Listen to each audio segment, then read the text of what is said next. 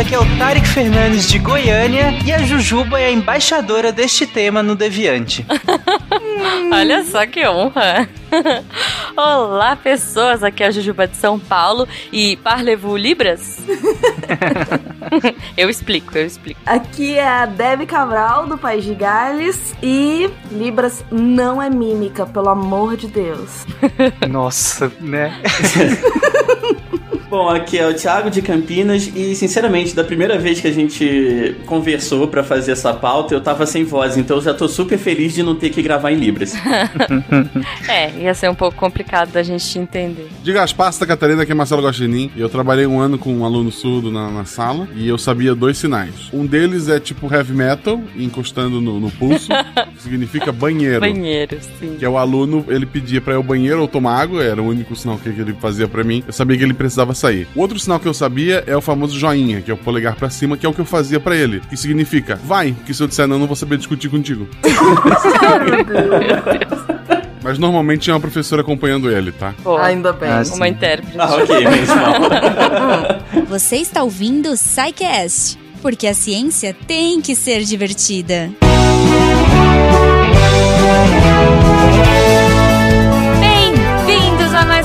de recadinhos do SciCast. Eu sou a Jujuba, já fiz o meu sinal aqui em Libras. Vocês não viram, mas enfim, depois eu posto aí nas redes sociais. E é, eu estou aqui. Cara, que episódio legal. Eu tô muito emocionada porque eu queria muito que esse episódio fosse pro ar. Eu tô felizona, assim. Espero que vocês se empolguem tanto quanto eu pelo tema, porque eu tenho uma verdadeira paixão por Libras e, e por língua de sinais em geral, enfim.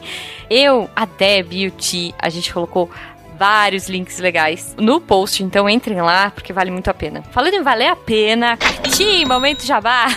Lembrando para vocês que o Cambly tá com aquela ação bacana para que as suas crianças aprendam a falar inglês com o Cambly Kids por apenas um real. A primeira aula experimental de 30 minutos. Sério, vale muito a pena. Se você pensa em colocar os seus pequenos numa escola de inglês, aquela parada toda, de repente, pensa no Cambly, porque ele dá aula exclusiva no nível da criança, no ritmo, uh, enfim, eles têm uma super didática bacana. E poxa, por um real, um teste de 30 minutos eu acho que vale, né? Mas se você é adulto quiser fazer um teste gratuito, olha só, você pode entrar lá no cambly.com, C-A-M-B-L-Y.com e usar o código SciCast e ganhar também uma aulinha na faixa para testar. Vale super a pena, espero que vocês aproveitem porque essa promoção do Cambly Kids está acabando e eu espero que o Cambly continue nosso parceiro para que mais pessoas estudem e aprendam nesse jeito tão diferente e tão bacana do Cambly. Eu já recebi uh, mensagens de ouvintes nossos que estão usando e estão curtindo bastante. Fico super feliz porque a gente tenta trazer os melhores jabás para vocês e jabás que façam sentido pra gente também. A gente usou, a gente testou e tá super aprovado. Então testem também e depois venham me contar nas redes sociais o que vocês. Lembrando que as nossas redes sociais são @portaldeviante no Instagram e no Twitter. Se você quiser mandar uma mensagem mais pessoal, mas fala que eu te escuto, contato arroba E se você quiser comentar sobre esse episódio mais fofo do mundo que eu tô super apaixonada, você também pode entrar aqui no post que eu, Deb e Thiago estaremos atentos e respondendo vocês. Gente, é uma faísquinha, mas eu espero que vocês se apaixonem que nem a gente se apaixonou. E claro, se você quiser apoiar esse projeto, a partir de um real você já pode nos ajudar pelo Padrim, PicPay ou Patreon. Ah, as vírgulas desse episódio, se você achar um pouquinho estranho, são da entrevista da Sueli Ramalho, que ela é surda de nascença e, pasme, ela não escuta nada, absolutamente nada, mas ela fala extremamente bem português e tem uma leitura labial incrível. Então, se você quiser ver um pouco mais da, da entrevista, né, da conversa que ela teve, você entra aí no post e o link estará lá também, certo? E ela é muito legal, ela é muito genial, muito fofa, como a maioria dos surdos que eu conheço. Então, assim, derrubemos os preconceitos e vamos aprender um pouquinho sobre esse universo tão maravilhoso e apaixonante. Qualquer dúvida, qualquer coisa que vocês queiram, enfim, conversar, se eu dei canelada. Gente, entre em contato comigo, sério, porque é um tema que muito me interessa, que eu tô estudando pra caramba e eu acho que eu ainda tenho muito que aprender com vocês e muito que dividir. Então, vem comigo. Ah, lembrando, antes, a gente teve Deb no episódio e teremos Deb no final, porque ela vai contar para vocês quais foram os textinhos da semana. Então, não deixem de ouvir, porque, né, Deb contando é sempre maravilhoso. Um beijo para vocês, seus lindos, e até semana que vem.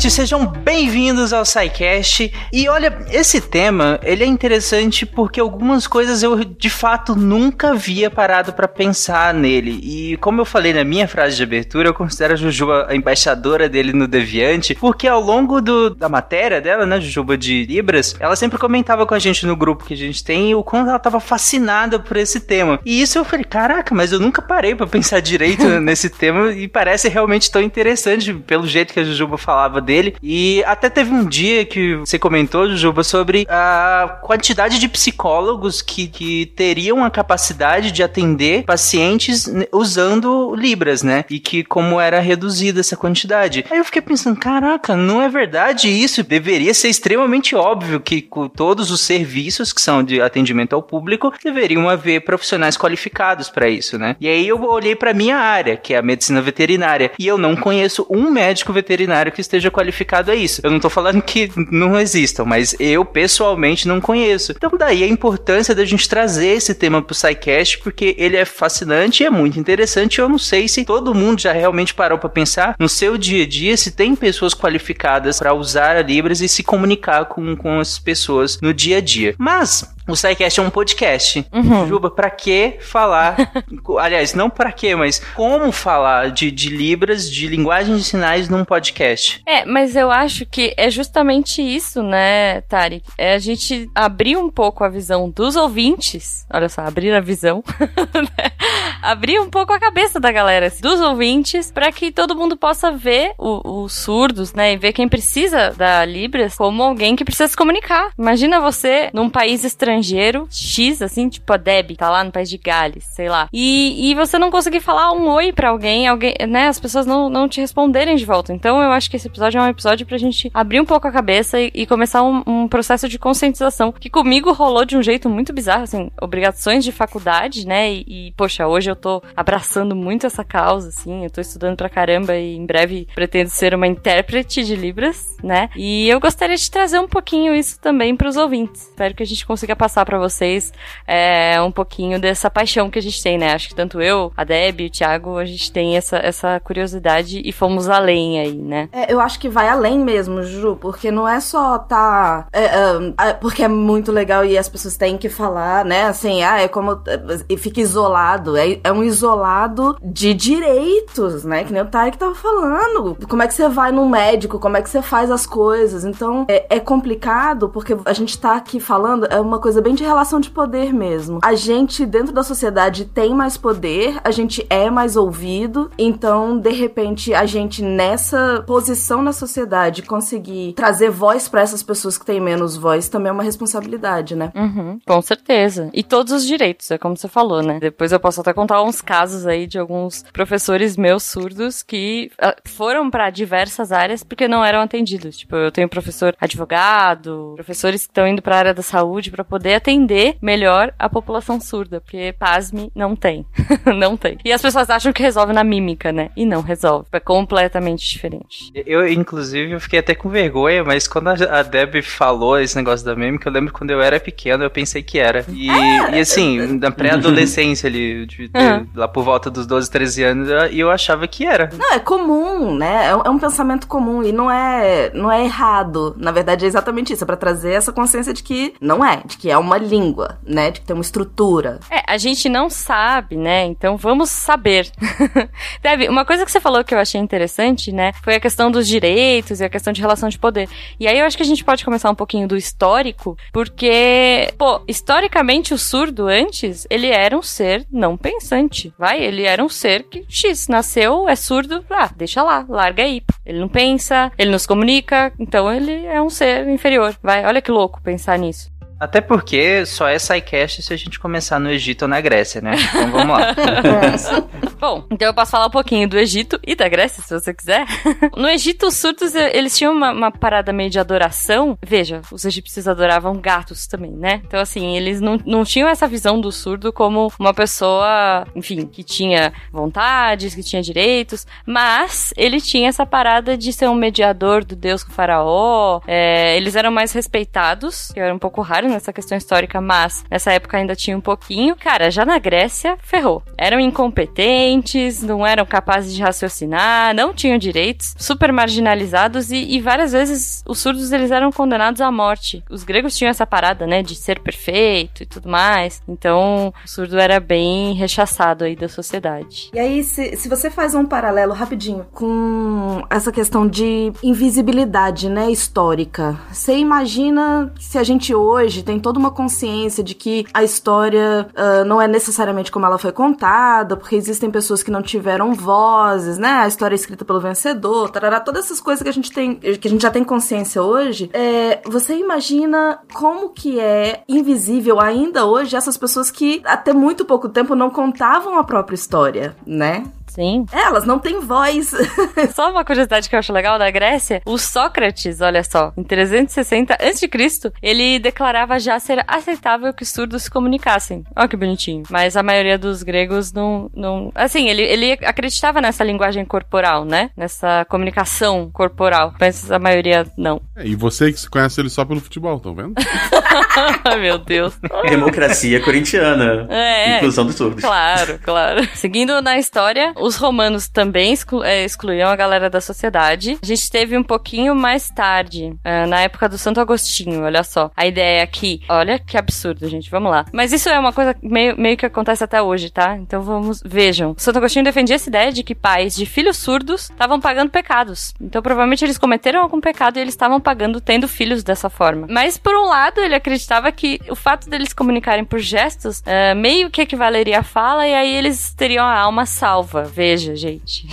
que absurdo. Eu, eu, rio de nervoso, sério. Vou passar um pouquinho a história, gente. Então, Idade Moderna, a gente fala, começa a se chamar aí surdo-mudo, que é um mito, é uma coisa que a gente fala até hoje, assim. Eu falava até ano passado, sei lá, meio errado, que é falar que o surdo é mudo. Surdo, gente, o surdo, ele é surdo. E aí, o, ele pode ser mudo ou não. A maioria deles não é, tá? Então, ele só não fala porque ele não consegue ouvir, e daí ele não repete os fonemas problemas. Mas o surdo, ele ri, ele chora, ele se assusta, ele tem algumas vocalizações que não necessariamente são uma fala, mas se você perceber isso, então assim, se você fala surdo-mudo, a partir de hoje pode mudar, é surdo só, tá bom? Até porque, olha só que louco, surdos podem aprender a falar. E aí eu vou eu coloquei um link muito legal aí da Sueli Ramalho, que ela é incrível, assim, tipo, sério, ela fala muito bem, ela fala vários idiomas de língua de sinais, acho que ela fala uns 30 e pouco poucos, 40 e poucos, tenho certeza. E ela fala muito bem, ela é oralizada. Então, quando o surdo ele fala, mesmo que de uma forma que a gente ah, fala que é um pouquinho fanho, ele a gente caracteriza por um surdo oralizado, porque ele e é muito difícil. Gente, a gente tá acostumado a ouvir sons e replicar para eles o processo é muito complicado. Acho que a gente pode falar até um pouquinho disso mais para frente. Só terminando um pouquinho da história, né? A gente tem alguns monges beneditinos que começam a trabalhar com línguas, línguas de sinais. Ah, uma coisa que eu acho interessante, mais uma vez voltando para a questão de poder da Deb, historicamente a língua de sinais ela só começou a ser procurada e, né, enfim, e começou a ser estudada por conta da nobreza, porque quem tinha dinheiro e tinha uh, parentes assim, eles procuravam alguma forma de conseguir se comunicar. Então, as primeiras escolas, os primeiros trabalhos, né, os primeiros estudos aí com surdos vieram todos de famílias muito ricas. E daí a gente culmina na, na história dos surdos aí, não vou ficar falando muito do histórico, né? Primeiro Instituto de Surdos foi criado em Paris, e aí ele reconhecia a língua própria do surdo, olha só. E em 1880 aconteceu a Convenção Internacional de Milão, olha só. E aí, pô, é, foi, os educadores de lá, eh, tava começando a melhorar e daí volta. Tava bom, mas aí parece piorou. Os educadores determinaram que os surdos teriam que falar, que apesar deles se comunicarem por sinais, eles precisariam aprender a falar aquela aquela coisa oralizada que eu falei. Então, ia ser proibido, né? Qualquer comunicação que não fosse oral, é, e os sinais seriam rejeitados. E isso veio pro Brasil, tá? Uh, e, e não é de longe. Eu tenho um professor agora de Libras que ele, quando era pequeno, ele teve que aprender a falar, porque senão ele, assim, ele até. Aqui já era meio a meio, porque a gente tá falando de anos 90, anos 80 aí. Então ele falava um pouquinho e gesticulava um pouquinho, né? Sinalizava um pouquinho. Mas, gente, é muito recente e é uma briga, assim, que ainda tem muito chão. É complicado porque você. É, essa ideia, né? Toda essa construção que você trouxe aí é durante a história de que ser surdo é negativo, é, se você não é não nasce numa família que seja uh, socialmente consciente nesse sentido de inclusão do surdo, vai definitivamente entender que isso é ruim e que essa pessoa vai ter que se, se ajustar à sociedade e vai ter que falar independente de, né, de qualquer coisa. Então, é uma desconstrução que é muito difícil. Sim, sim. Qual foi o primeiro som que você identificou? O peido. Jujuba citou a questão de que nem todo surdo é mudo, como se pensou por muito tempo, e até hoje em dia se pensa, né? E então vamos entender a biologia disso, para que a gente consiga justamente explicar essa diferença, por que que tem essa dificuldade em se começar a falar também, o que que é uma pessoa surda para começar a conversar? Ela não ouve nada? Por que que ela não ouve? Tem, tem gradações? Vamos entrar na, na biologia de... Eu fiquei pensando aqui, quando a Jujuba tava falando que a fala deles é nasalizada, né? É muito interessante, porque o que me me veio na cabeça foi, dentro do nosso aparelho fonológico, a, a ideia é o ar que sai, né? A gente que controla se ele vai sair só pela boca ou se ele vai sair pelo nariz, como a letra N e M, que só sai o ar pelo nariz. Essa, essa diferença, a gente não faz isso consciente, né? Ninguém ensinou para vocês, ah, bota aí a língua no céu da boca, tapa todo o ar para não sair pela boca, pra sair só pelo nariz. Ninguém nunca ensinou isso, né? A gente escuta e a gente vai conseguindo reproduzir isso. Então faz sentido que seja seja nasalizado, já que eles não têm a referência, porque aí o ar vai sair pelos, né, pelos dois, pelas duas partes, pela boca e pelo nariz. Mas, uh, voltando à questão da audição especificamente, a gente tem que a audição normal, a gente escuta um som suave em torno do que seria 20 decibéis. E aí existem perdas gradativas, como o Tarek estava falando, né? Como é que funciona e tal. Existe na perda auditiva leve, quando você escuta bem as vogais, mas as consoantes Adorei. As consoantes F, K, P, S e T, mas esses sons, né? É isso que dá tentar vocalizar consoante surda. Isso. Olha só. eu, eu, toda vez quero fazer o barulho de piadinha do tambor e eu nunca sei, gente. Catim, tpum, tpstim. Fala assim, ó. Editor. ah, sim, mais fácil. É, é mais fácil. Essas vogais, como o Thiago disse, são surdas, né?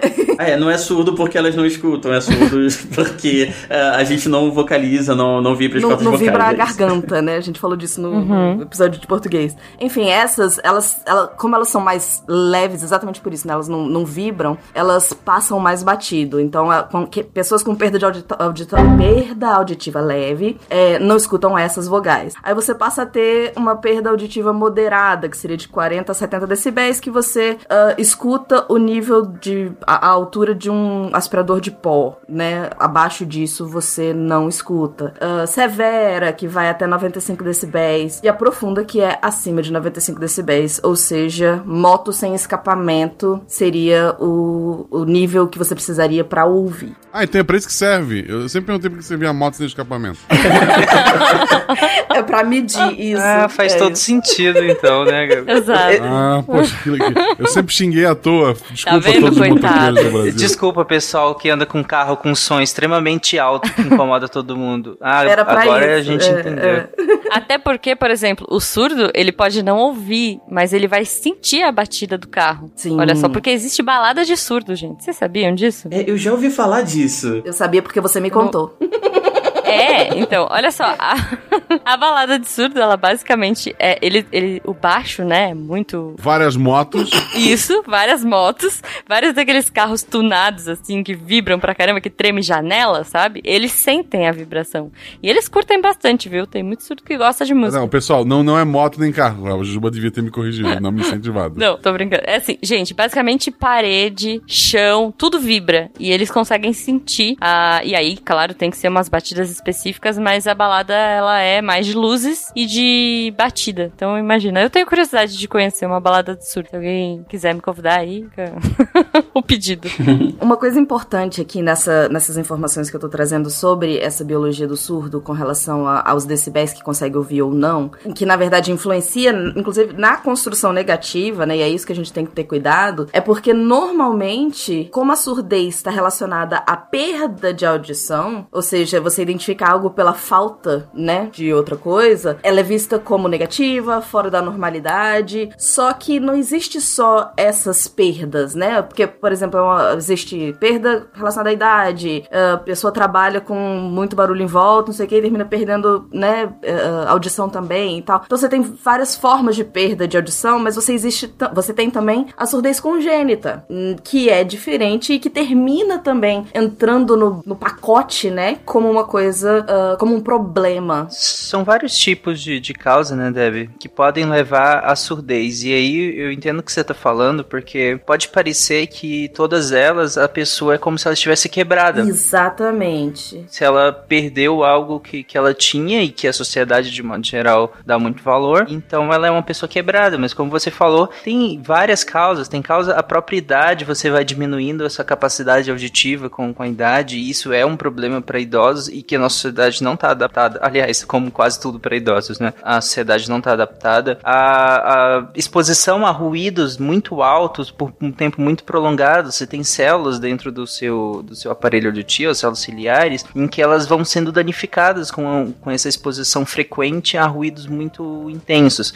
E com o tempo você vai tendo uma certa perda auditiva também. Então foi uma coisa completamente alheia a, a esse indivíduo também. E, e, aliás, derivado da própria sociedade, muitas vezes. Você tem sérias, várias causas de infecções que, que podem causar, algumas infecções, inclusive meningites, que podem levar a, a, a surdez. E claro, como a Deb falou, a própria causa congênita, que aí não é como se tivesse quebrado algo ou danificado algo. Ou se os pais tivessem alguma culpa, né, gente? É, é, sim, é simplesmente uma causa congênita. E são vários tipos, inclusive esses vários tipos de surdez é que vão delimitar o que, que se pode fazer dado alguns tipos de surdez, porque tem alguns que você pode usar alguns tipos de aparelhos e tudo mais, e aí vai depender de qual é o seu tipo, se você tem um problema no nervo que leva a informação para o cérebro ou não, você tem um problema na hora de, de codificar esse sinal, né? ou você tem um problema na hora de gerar esse sinal. Então são vários tipos diferentes. E certa vez eu, eu, eu ouvi um, um podcast, e aqui, desculpa, me falha a memória total qual é, que era sobre, se eu não me engano, uma pessoa cega. E, e eu achei muito interessante de como ela falava que dentro de casa ela não era deficiente, porque a casa dela é extremamente adaptada para que ele fizesse fosse 100% funcional dentro de casa. Ele passava a ser deficiente a partir do momento que ele pisava fora da casa dele, porque como uh, o que estava lá fora não era nem um pouco adaptado a isso, então cê, aí sim a, a, deficiência surge. E isso eu carrego para mim desde sempre, acho muito interessante. Com certeza. E você trouxe essa questão da idade que eu lembro que quando eu comecei a estudar Libras, né, eu falava, gente, mas isso é a solução. Por que, que se as pessoas todas falassem, né, falassem Libras, uh, usassem Libras, a gente não tinha um isolamento tão grande dos, das pessoas idosas, porque elas não estão ouvindo, aí não conseguem acompanhar a conversa direito, vão perdendo coisa e aí vão ficando presas nos seus próprios mundinhos, né? Então, assim, isso influencia em depressão e um monte de coisa. E eu falei, não, a partir de agora eu vou estudar Libras que nem uma maluca, vou ensinar Libras para todo mundo à minha volta, porque aí na hora que a gente ficar velhinho, a gente vai ficar tudo conversando, tudo só, só, só na mãozinha. Tem que enxergar, né? Vocês vão ficar bem pertinho, assim, porque talvez comece. Mas tá bom, gente, tudo é válido. V vamos entrar de fato agora na questão das línguas sinalizadas. Aliás, antes, das línguas, o que, que é uma língua, o que, é uma, o que, que é linguagem? Acho que quem ouve os spins de notícias do, do Thiago, da Deb, acho que estão tá, bem familiarizados, né? Mas vamos, vamos definir isso. A gente chegou a, a falar um pouco sobre isso naquele sidecast sobre a história da língua portuguesa também, mas eu acho que vale a pena voltar um pouco aqui. Eu acho que daria pra gente pensar em como a palavra linguagem é utilizada, né? Em dois sentidos. Então, o primeiro é hum, aquela é, capacidade de usar línguas, né? Porque é o sentido, assim, digamos, mais comum dentro da linguística, embora as áreas é, não sejam exatamente. não, uh, não concordem com todas as definições possíveis, mas eu acho que nesse ponto todas as áreas meio que concordam, né? A forma de comunicação que é específica dos humanos, né? E tem uma, uma forma de usar essa palavra que é um pouco mais uh, do senso comum, né? Que seria mais assim, num sentido parecido com uma forma de comunicação alternativa. E eu acho que aí daí que vem um pouco aquela questão de que de a gente pensar que os surdos, eles, quando estão usando Libras ou outras línguas sinalizadas, eles estão uh, só fazendo mímica, porque não seria uma língua, até porque as línguas que a gente conhece são orais, né? Então, assim, eu vejo muita gente, às vezes, usando o termo linguagem de sinais, né? E aí, assim, bom, acho que daria para pensar, sim, que as línguas sinalizadas, elas seriam uh, uma forma alternativa, porque são as formas de comunicação que normalmente são usadas pelas pessoas que não podem se comunicar por via oral, mas se a gente pensar no sentido da linguística, acaba sendo talvez um pouco pejorativo, né? É, enfim, só para resumir um pouco também, mais ou menos, o que, que a gente consideraria uma língua de fato, né? Porque a linguagem seria a forma de comunicação, né? Mas aí tem as várias formas, as várias formas de você concretizar, né? E aí a gente vai ter o português, o carajá, que é uma língua indígena e por aí vai, né? Então, vamos dizer assim, bem grosso modo, que essa forma de comunicação dos humanos, que são as línguas, elas têm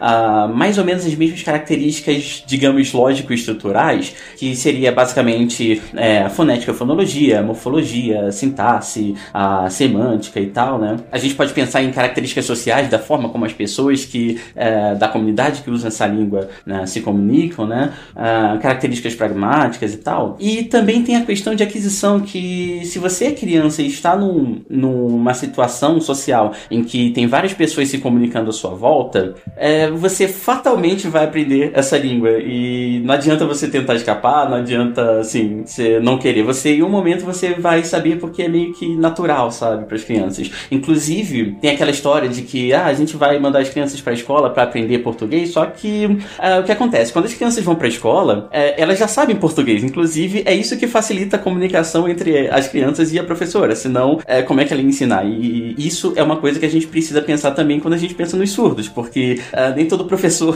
vai saber uh, falar em Libras ou nem todo surdo que estiver numa, numa sala de aula uh, junto com outros alunos vai saber uh, ler os lábios do, do professor ou coisa desse tipo, né? E às vezes nem Libras, né? É, às vezes nem é Libras, então é mais complicado ainda. Então, assim, um, daria para dizer que toda forma, assim, digamos, mais estruturada de se comunicar, e aí tem que tenha fonologia, morfologia, sintaxe, semântica, pragmática e esses aspectos sociais e tal, um, poderiam ser caracterizadas como uma língua. E aí a gente vai dizer que a Libras e outras uh, línguas sinalizadas, elas também são línguas, né? Uh, também são línguas. Então, por que se eu estou dizendo aqui que ela, digamos que para nossa para nossa definição aqui, né, elas teriam fonologia, fonética e fonologia, né? E as Libras, a Libras não é falada, então como é que eles teriam fonética e fonologia? Então, assim, eu acho que esse questionamento, ele é um pouco certo e um pouco errado. E aí, acho que dá para conversar um pouco sobre isso. Uh, ele é certo se a gente pensar que as línguas sinais, como a Libras, não tem o som, né? Aí, por exemplo, se a gente pegar esse fundo fonética do fonologia, ele vem, uh, ele quer dizer meio que alguma coisa como som, voz, né? E por ser sinalizado, as línguas sinalizadas não teriam. Mas ele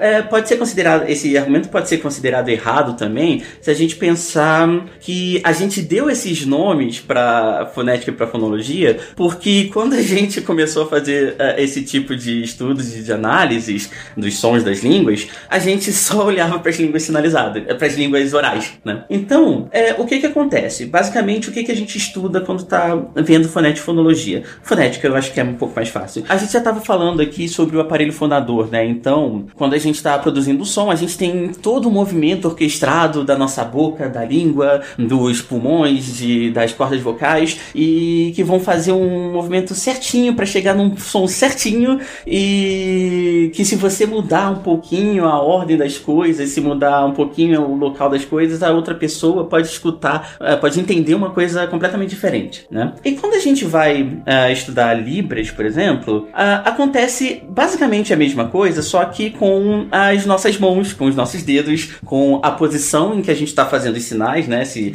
tá mais no centro, se tá mais na direita ou esquerda, se tá mais acima ou abaixo. E se você mudar, por exemplo, é, a posição. É, uma posição de um dos seus dedos, a pessoa do outro lado também pode entender uma coisa completamente diferente. Então, é, vamos dizer que o que a gente chama de fonética aqui seria basicamente o estudo dos articuladores, e que para as línguas orais seria a nossa boca, a nossa língua, o nosso aparelho fonador, mas para Libras seria as nossas mãos, ou seria todo um espaço visual, né? Corpo também, né? Porque você usa muito corpo, não só a mão, né? Tem esse, tem esse mito também que Libras fala com a mão, e não fala só com a mão, fala com a expressão, com o corpo. É, não é só com a mão, tem muitas coisas. Com, com todas as intenções ali, né? É bem difícil, gente. A expressão facial. a expressão, total. Se alguém quiser ser muito conservador, daria para dizer que, ok, é, então a gente realmente não tem fonética na Libras, mas a gente tem, no mínimo, uma coisa que. uma boa metáfora ali, uma boa analogia do que é feito com as línguas orais e o que é feito com, com as línguas sinalizadas. Mas eu prefiro dizer que realmente a gente tem fonologia dentro das, da, dos estudos das línguas sinalizadas. Inclusive, se você pesquisar no Google por fonética, fonologia, Libras, aparece um mundo de estudos, sabe? Tem muita coisa sobre essa área. Então, resumindo, língua de sinais, gente. Não fala em linguagem de sinais, porque eu também falava linguagem de sinais. A gente vai aprendendo tudo nessa vida.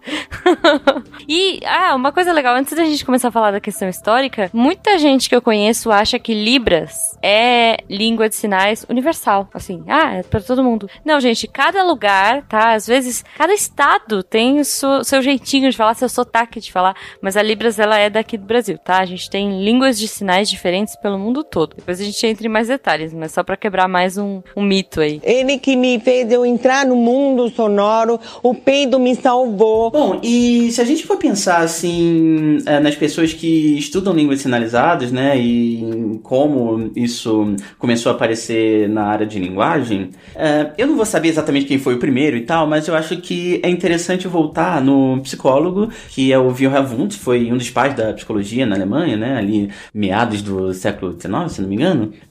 E ele foi o cara que basicamente criou a psicologia experimental, mas mais do que isso, ele também tinha um interesse muito forte na, na, na área de mais de humanas, né? Então, ele tem um livro que é bem interessante, que é o Folklore Psychology, que, se eu não me engano, ele nunca foi traduzido do alemão, mas ele tem 10 volumes, então ele fala sobre mitos e religiões, sobre linguagem, sobre uh, aprendizagem e tal. E na parte de linguagem tem uma coisa muito interessante, porque são dois volumes de linguagem ele separa a parte de línguas orais e a parte de línguas sinalizadas. E por que isso, né? Bom, primeiro, ele faz todos os estudos lá da, das, das formas e estrutura da, das línguas orais, e na parte de, das línguas sinalizadas, ele faz uma distinção bem interessante, que é, é como se a gente tivesse duas formas de línguas sinalizadas. Então, uma, ela vai acontecer em sociedades que são oralizadas, então eles não teriam necessidade de usar línguas sinalizadas, mas elas são usadas em contextos muito específicos. Então, por exemplo, se você tem uma sociedade que precisa, você tem um grupo que precisa caçar. Então, se você fica falando com seu colega que está ajudando a caçar, né, você dá pistas pro, pra sua caça que você tá ali e a caça vai fugir. Ou em contexto de guerra e tal. É, ou você perde a caça ou você se expõe ao perigo, né? Isso. Então, se você usa uma língua sinalizada, né, é óbvio que aí nesse caso você tem a desvantagem de você é, precisa necessariamente ter o contato visual, mas considerando que as pessoas vão estar juntas ali, você consegue se comunicar de, de uma forma bem silenciosa e você não, espanta, não dá pistas pra coisas, animais e pessoas que você não queira que percebam que você está ali, né? Ah, tipo truco, né? Vamos combinar. Ah, sim. Inclusive, eu já vi vários amigos que aprenderam Libras só pra ficar conversando com, enquanto estão jogando algum jogo sem os outros saberem.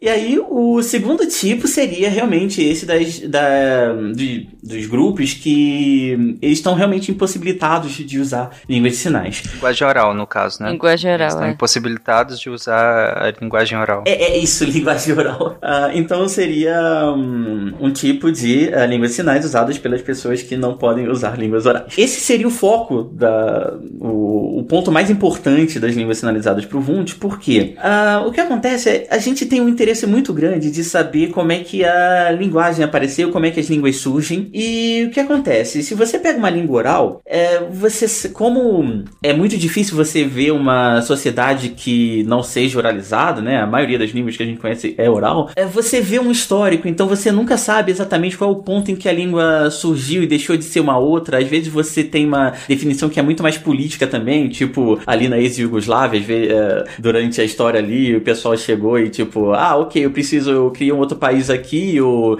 preciso de uma outra língua para chamar de nacional, aí você muda o alfabeto, você fala com um sotaque um pouco diferente, ok, é outra língua, né? E com as línguas sinalizadas, o que que acontece? É, teria minimamente a possibilidade de você pegar os surdos, colocarem em um lugar, uh, colocar eles todos juntos e ver o que acontece, né? E aí eu vou, é, aí eu vou fazer um pulo para para língua de sinais nicaragüense, né? Enfim, eu vou pular a parte histórica e tal, mas o que basicamente o que aconteceu ah, lá é que hum, teve durante os períodos de conflito ali, mais ou menos ali meados do século XX, por algum motivo aí tem os pesquisadores que vão lançar hipóteses de questões de medicamentos que eram usados ali, mas não vou entrar nessa seara. É, por algum motivo teve uma grande incidência de surdos lá na Nicarágua. Depois de todo o conflito ali, o governo que se instalou mais ou menos ali no final do- da década de 80, início de 90, eles, bom, fazem o que um país que está em crise precisa fazer, que é investir em educação, né? Então eles, que, eles queriam realmente hum, fazer um programa para alfabetizar todo mundo. E um momento, isso chegou nos surdos. Então, a primeira coisa que eles fizeram foi ah, aquelas coisas que a gente já tinha conversado aqui no início, que é colocar os surdos numa sala com ouvinte. Aí você obriga eles a tentar ler lábios e vocalizar. Só que aí, bom, é, não vai dar certo, né? Aí depois de um tempo, eles viram que não deu certo e colocaram os surdos numa sala específica, numa sala especial, só para surdos, né? E eles tentaram impor uma língua de sinais, eu não sei exatamente de qual língua de sinal, mas o ponto é, não deu certo também. Isso era pesquisa ou eles estavam tentando educar essas pessoas? É, tava tentando educar de fato. Ah, né? tá. A intenção era boa. É, a intenção era boa, tentar educar, pra ter uma forma de comunicação, pra depois eles tentarem é, fazer o, o caminho contrário, que é oralizar, pra eles poderem usar o espanhol ali, né? Peraí, mas deixa eu entender. Eles usaram. Tinha um professor que tava tentando empurrar uma língua que já existia, ou ele jogou a galera lá e falou assim: se vira, se comunica aí, uma hora a gente aprende o que vocês estão falando. Ah, pois é, é, tem um podcast que eu vou esquecer o nome agora, mas a gente coloca lá na- nas referências, que tem uma entrevista com é, dois linguistas americanos, é um casal, James e Jerry Shepard Kegel, que eles foram chamados pelo governo nicaragüense para estudar e ver o que, que era feito ali. E aí, numa das entrevistas nesse podcast, ele fala que, ah, de fato, eles estavam tentando hum, ensinar uma, uma língua de sinais para que depois eles tentem, eles tentassem é, ensinar eles a ler e escrever, enfim, e talvez oralizar em espanhol. Tá, então já era uma língua que existia. Isso. Tá. E de novo não deu certo, né? Porque, bom, a- primeiro, você tem aquela questão de comunicação. Assim, o professor e os alunos não falam a mesma língua. Então, como é que você passa isso para os alunos, né? Fora que, bom, os alunos estão ali conversando entre eles, o que, que eles fazem. E aí, esse foi basicamente, assim, é, é engraçado porque foi meio sem querer, mas esse foi basicamente o experimento lá que o Wundt propu- propunha no Focus Psychology, que é você pega vários surdos e coloca num lugar para ver o que acontece, né? E como eles passavam muito tempo juntos, eles começaram a desenvolver uma forma de comunicação entre eles, sinalizada, e enfim, essa isso virou uma língua e em algum momento lá isso ele, ela foi oficializada como a língua de sinais da Nicarágua. Então, basicamente é isso, é uma língua que surgiu do nada. Surgiu colocando vários surdos num- numa sala de escola e eles criaram a língua ali. Fugir da necessidade mais básica de se comunicar, né? É, e aí você vê também que, ah, de fato, você tem essa. É, é, como se a gente realmente tivesse a capacidade de usar línguas, e mesmo que você tenha um problema auditivo, você vai achar uma forma de se comunicar se você está num ambiente em que as pessoas estão dispostas a se comunicar com você. Sim, isso só demonstra que, que, que na verdade, as formas de comunicações que nós temos são N, né? Formas. E eles acabaram estruturando uma para que conseguissem se comunicar melhor, né? Já que estavam num grupo fechado, né? Pelo que eu entendi. E assim, vamos combinar que talvez a didática desses professores não tivesse sido a melhor, né? Mas pensa, também, é, por mais que, que, que tenham questões de didática, mas é que nem o Thiago falou, eles estavam tentando ensinar uma língua, mas eles não tinham nenhuma língua base para se comunicar para ensinar uma segunda. Então, É, exato. eu não consigo nem imaginar o desafio disso, sabe? É o trabalho do professor ali, o cara deve ficar desesperado na frente da sala. Não, é muito, é muito complicado, mas gente, olha só, tem que ter muita, muita paciência mesmo. Mas assim, a Helen Keller, não sei se vocês conhecem, ela é uma surdo-cega, olha só. Então, além de surda, ela era cega. A história dela é incrível. E ela foi a primeira pessoa que conquistou um bacharelado. Olha só, a primeira surda cega que pegou um bacharelado. E como é que você ensina uma surda cega a se comunicar? Olha que loucura. A gente tá falando, ah, dois professores não conseguiram ensinar uma sala no Nicarágua a falar. E, cara, ela aprendeu e se formou. E, assim, é um processo bem complicado. Bem complicado mesmo. Porque, por exemplo, para você ensinar um sinal para um surdo, você mostra a coisa, né? Sei lá, água. Você mostra a torneira, você mostra a água, ou mostra um desenho da água, ou um vídeo da água e faz o sinal. Você aponta pro desenho e faz o sinal até que ele assimile. No caso dela, você é, a professora colocava a mão dela na- embaixo da água, por exemplo, colocava na boca, ela sentia a água e daí ela usava a mão e fazia o sinal na mão da menina. Olha que loucura. Tipo, então assim, é um processo. Gente, tudo é possível, sabe? Então por isso que eu brinquei até que esses professores, né, deram uma viajada aí, foi meio difícil de ensinar uma sala. Realmente, tudo bem, aqui é uma professora com ela, né? Assim, uma dedicação infinita aqui pra que você consiga que ela entenda que aquilo é o sinal da, daquela coisa, enfim. Mas é, eu, eu fico imaginando a dificuldade desses professores que não falavam a língua local e que foram tentar é, colocar uma língua nova dentro de uma sociedade que já se comunicava com sinais próprios, né? Thiago, tu- houve alguma estruturação dessa língua? Ela, eu imagino que ela tenha evoluído, óbvio, né? De lá pra cá. Mas, ou, ou não, ou não é óbvio. Isso acontece com línguas orais também, quando você tem línguas em contato. As pessoas que estão ah, em contato, né? Assim, você não tem exatamente uma forma ah, de se comunicar com essa pessoa, mas você dá um jeito ali, né? Enfim, isso nas línguas orais. Mas com esses surdos era a mesma coisa ali dentro da escola. Só que com o tempo, assim, o ponto é, a cada um meio que falava de. sinalizava, né? De um jeito meio que diferente, como do seu jeito próprio e tal. Só que o que acontece? Quando você vai para uma segunda geração, né? Então vamos dizer que você tá num contexto de contato entre português e árabe, por exemplo. As pessoas não sabem exatamente falar as duas línguas, mas a- a- é, vão tentando se comunicar e vão fazendo uma coisa que é meio português, meio árabe. Mas a criança que, que nasce ali, é, escutando essa língua, né? Ela vai tentar estruturar isso de alguma forma. E aí vira o que a gente chama de língua crioula, né? Então, acontece muito isso ali na, nos países de colonização, na África, em outros lugares, né? Por exemplo, eu tenho uma amiga que ela é fluente em crioulo de Cabo Verde, que é meio português, meio a língua lá de Cabo Verde, né? E ali acontecia alguma coisa mais ou menos parecida, porque, embora eles não tivessem a forma de comunica- se comunicar deles, eles foram achando uma forma de se comunicar, mas ainda variava muito. Aí o que que acontece? Quando veio a segunda turma dessa, dessa sala, nessa escola, eles já cresceram vendo essas pessoas se comunicarem dessa forma. Então eles começaram a meio que estabelecer que a língua vai acontecer, essa língua se acontece desse jeito e você começa a controlar um pouquinho mais o nível de variação. Óbvio que se você tiver, por exemplo, uma outra turma especial que aprendeu a mesma língua, mas você separa dois grupos, eles vão, ah, por vários motivos, falar, eh, começar a desenvolver formas diferentes para falar de outras coisas. Você começa a refinar, né? Isso, mas se você tá no, no mesmo grupo, você precisa sempre dessa segunda geração para que a língua ela comece a ficar mais estruturada de fato. E aí com isso, ah, acho, eu não sei exatamente como é que se deu isso, mas eu imagino que o governo acabou vendo que, bom, eh, esses surdos aqui estão se comunicando, tá dando certo, então vamos lá e vamos oficializar isso aí, né? Vamos aprender e replicar, né? Thank you.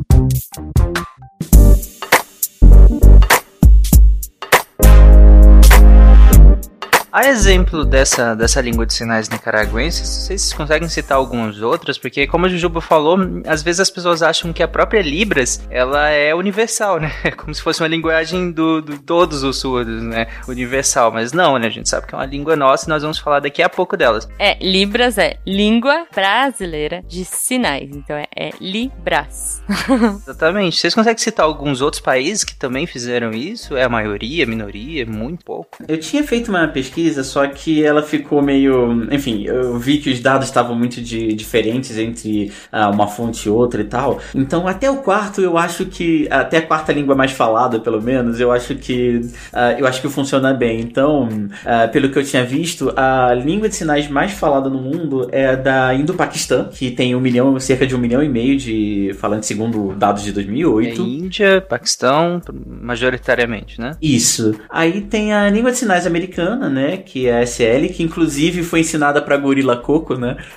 Eu falei disso no Spin, que tem cerca de meio milhão de, de falantes, segundo dados de 2010. A Libras seria a terceira, com cerca de 200 mil uh, sinalizantes, e a russa teria cerca de 120 mil, né? Mas além disso, tem várias outras, inclusive a, a Jujuba já falou da francesa, né? Uhum. É, pois é. A gente vai comentar um pouquinho da língua francesa aí, que é a LSF, Langue de Sign Sign francês. Bom, mas já que nós citamos a Libra várias vezes aqui, inclusive lá atrás nós falamos dela como uma língua própria, né? Chegamos a comentar como ela, ela não pode ser vista só como uma coisa alternativa. Ela não é uma coisa. Ela é própria, ela tem suas características próprias, ela é completa em si, né? O Thiago estava falando lá atrás. Inclusive, né, na discussão que ele citou, achei interessante, na discussão se existiria uma fonética ou não, né? Um estudo ali da, da fonética dessa língua língua ou não por conta do próprio termo, que é derivado de uma língua oralizada, né? Então, de uma língua oral. Então, é claro que se a gente pegar o termo em si, não faz tanto sentido, já que ela não é oral. Mas, se a gente pegar a essência do estudo da fonética, faz todo sentido, como o próprio Tiago falou. Se um você estuda a articulação dos sons, né? O ar que sai do seu pulmão passa pelas suas cordas vocais e aí e é modulado, né? Pela língua, pelo palato, que é, que é a, a, o céu da boca, né? O palato duro, pela, pelo, pelos dentes também,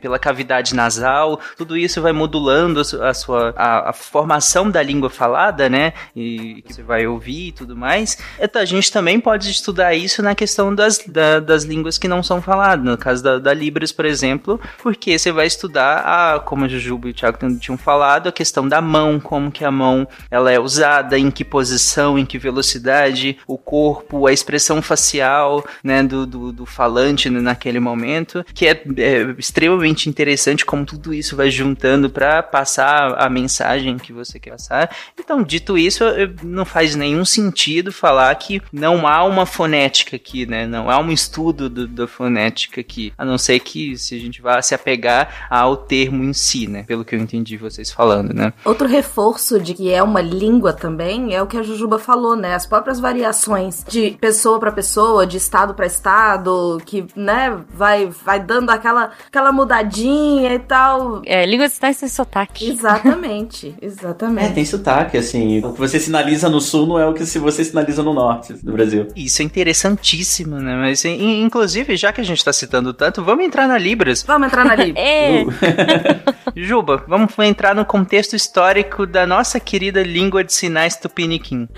Sim, cara, é interessante porque a nossa língua, ela começa, mais uma vez, como a história se repete, com surdos aristocratas. Olha só. Um primo, é, é, é, assim, não é uma fonte extremamente oficial, mas é a mais aceita hoje em dia. Um primo do Dom Pedro II seria surdo. E daí o Dom Pedro ficou.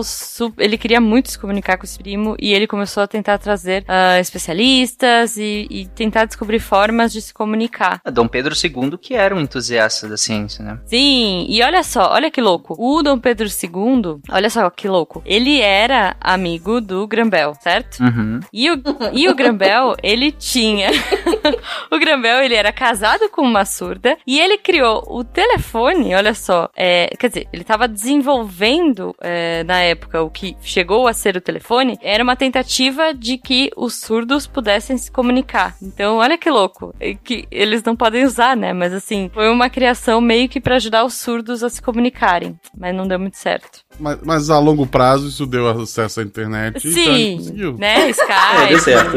vídeo. Eu acho. Excelente! Morreu sem saber, mas Se conseguiu. não tivesse telefone, a gente não tinha WhatsApp hoje. Excelente. Pois é, que é uma forma muito, né, que os surdos se comunicam hoje. Mas assim, bom, enfim, é só uma curiosidade mesmo que o Dom Pedro e o Grambel eram brothers da época e eles tinham esse interesse em fazer a comunicação com os surdos, né, em se comunicar com os surdos. Então, o Dom Pedro, ele trouxe pro Brasil o Ernest Não vou saber, gente, desculpa aí, não sei os nomes, que foi um educador que introduziu a metodologia, né, de, de língua de sinais no Brasil. Por isso que no começo da na abertura eu brinquei do Parlez-vous Libras, porque a nossa língua de sinais, ela veio da língua de sinais francesas, então muitos dos nossos sinais são é, exatamente iguais a- aos sinais da França. Então olha só, se você aprender Libras, você pode se comunicar também lá na França. É, inclusive eu já tive essa experiência, assim, eu nunca aprendi de fato Libras, mas eu convivo muito com pessoas que sinalizam, então meio que eu entendo. E hum, é, em 2012, 2013, eu fiz um estágio na França e tinha um, um espanhol que estava fazendo experimentos com pessoas que sinalizavam na língua francesa de sinais. E assim, bom, não, eu não vou, ele, ele me chamou pra acompanhar e tal, aí, bom, é, eu não vou conseguir falar com as pessoas que eu não conheço a língua francesa, no final, eles começaram a sinalizar e conversar entre eles, eu entrei no meio, sabe? Porque é muito parecido, de fato. Sim, é, então assim, hoje aqui no Brasil, a comunidade surda, ela trabalha pra mudar várias coisas. Então tem várias palavras que já foram abrasileiradas, vai, vamos dizer assim. Ah, faz todo sentido. né? Sim, já são nossas, assim, que são diferentes de lá. Mas tem muito sinal ainda que é bem parecido. Então a gente consegue. É, é tipo o nosso portunhol, o Libras.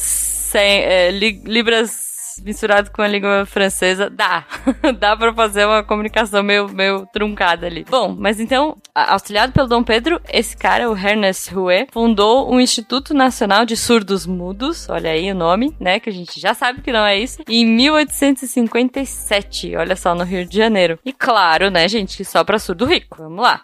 mas, ah, e detalhe, só do sexo masculino. Então, Ah, sério? Ah, Mas, gente, legal. esse instituto só tratava crianças surdas, descendentes de nobres e do sexo masculino.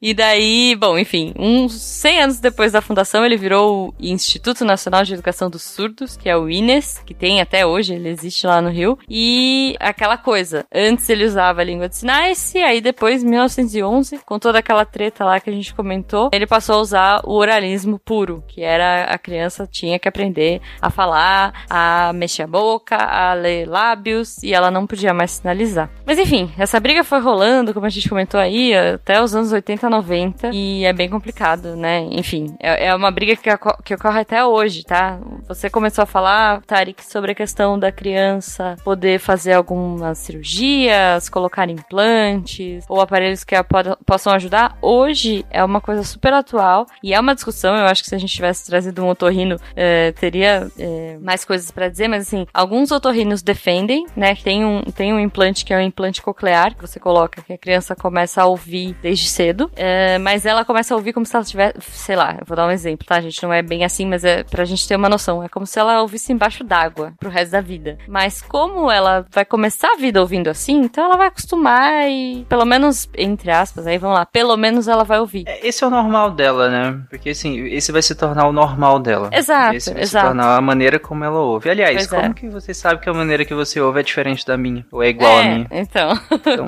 Mas é, é, e é uma briga hoje da comunidade surda com a comunidade ouvinte, né? Que alguns surdos não querem. Tipo, a criança nasceu surda, ah, vamos fazer um implante. Não, eles não querem isso. Eles querem é, o direito de poder usar a Libras e se comunicar em Libras e ter esse direito atendido, né? Mas é de novo, é porque a ideia de que tem que ser consertado, entendeu? E aí eu acho que essa que é a grande questão. Eu a, a minha professora na, na UNB, ela era, assim, muito engajada. E ela falou que ela sofreu muito porque a família era o tempo inteiro querendo consertá-la, né? Então, assim, ah, qual é o problema? Eu pago, é dinheiro, eu pago para você fazer, o, sei lá, cirurgia XYZ, sabe? É, ela tentou aparelho por um tempo e ela, fi, ela, ela ficava muito nervosa, tipo, aquilo não, não fazia parte dela. Então, toda, toda essa, essa briga que existe é uma briga por direito mesmo, sabe? Tipo, uh, uh, identitário, sabe? Eu sou assim e isso não é um problema. Para de tentar consertar a gente. Então, eu acho que essa, essa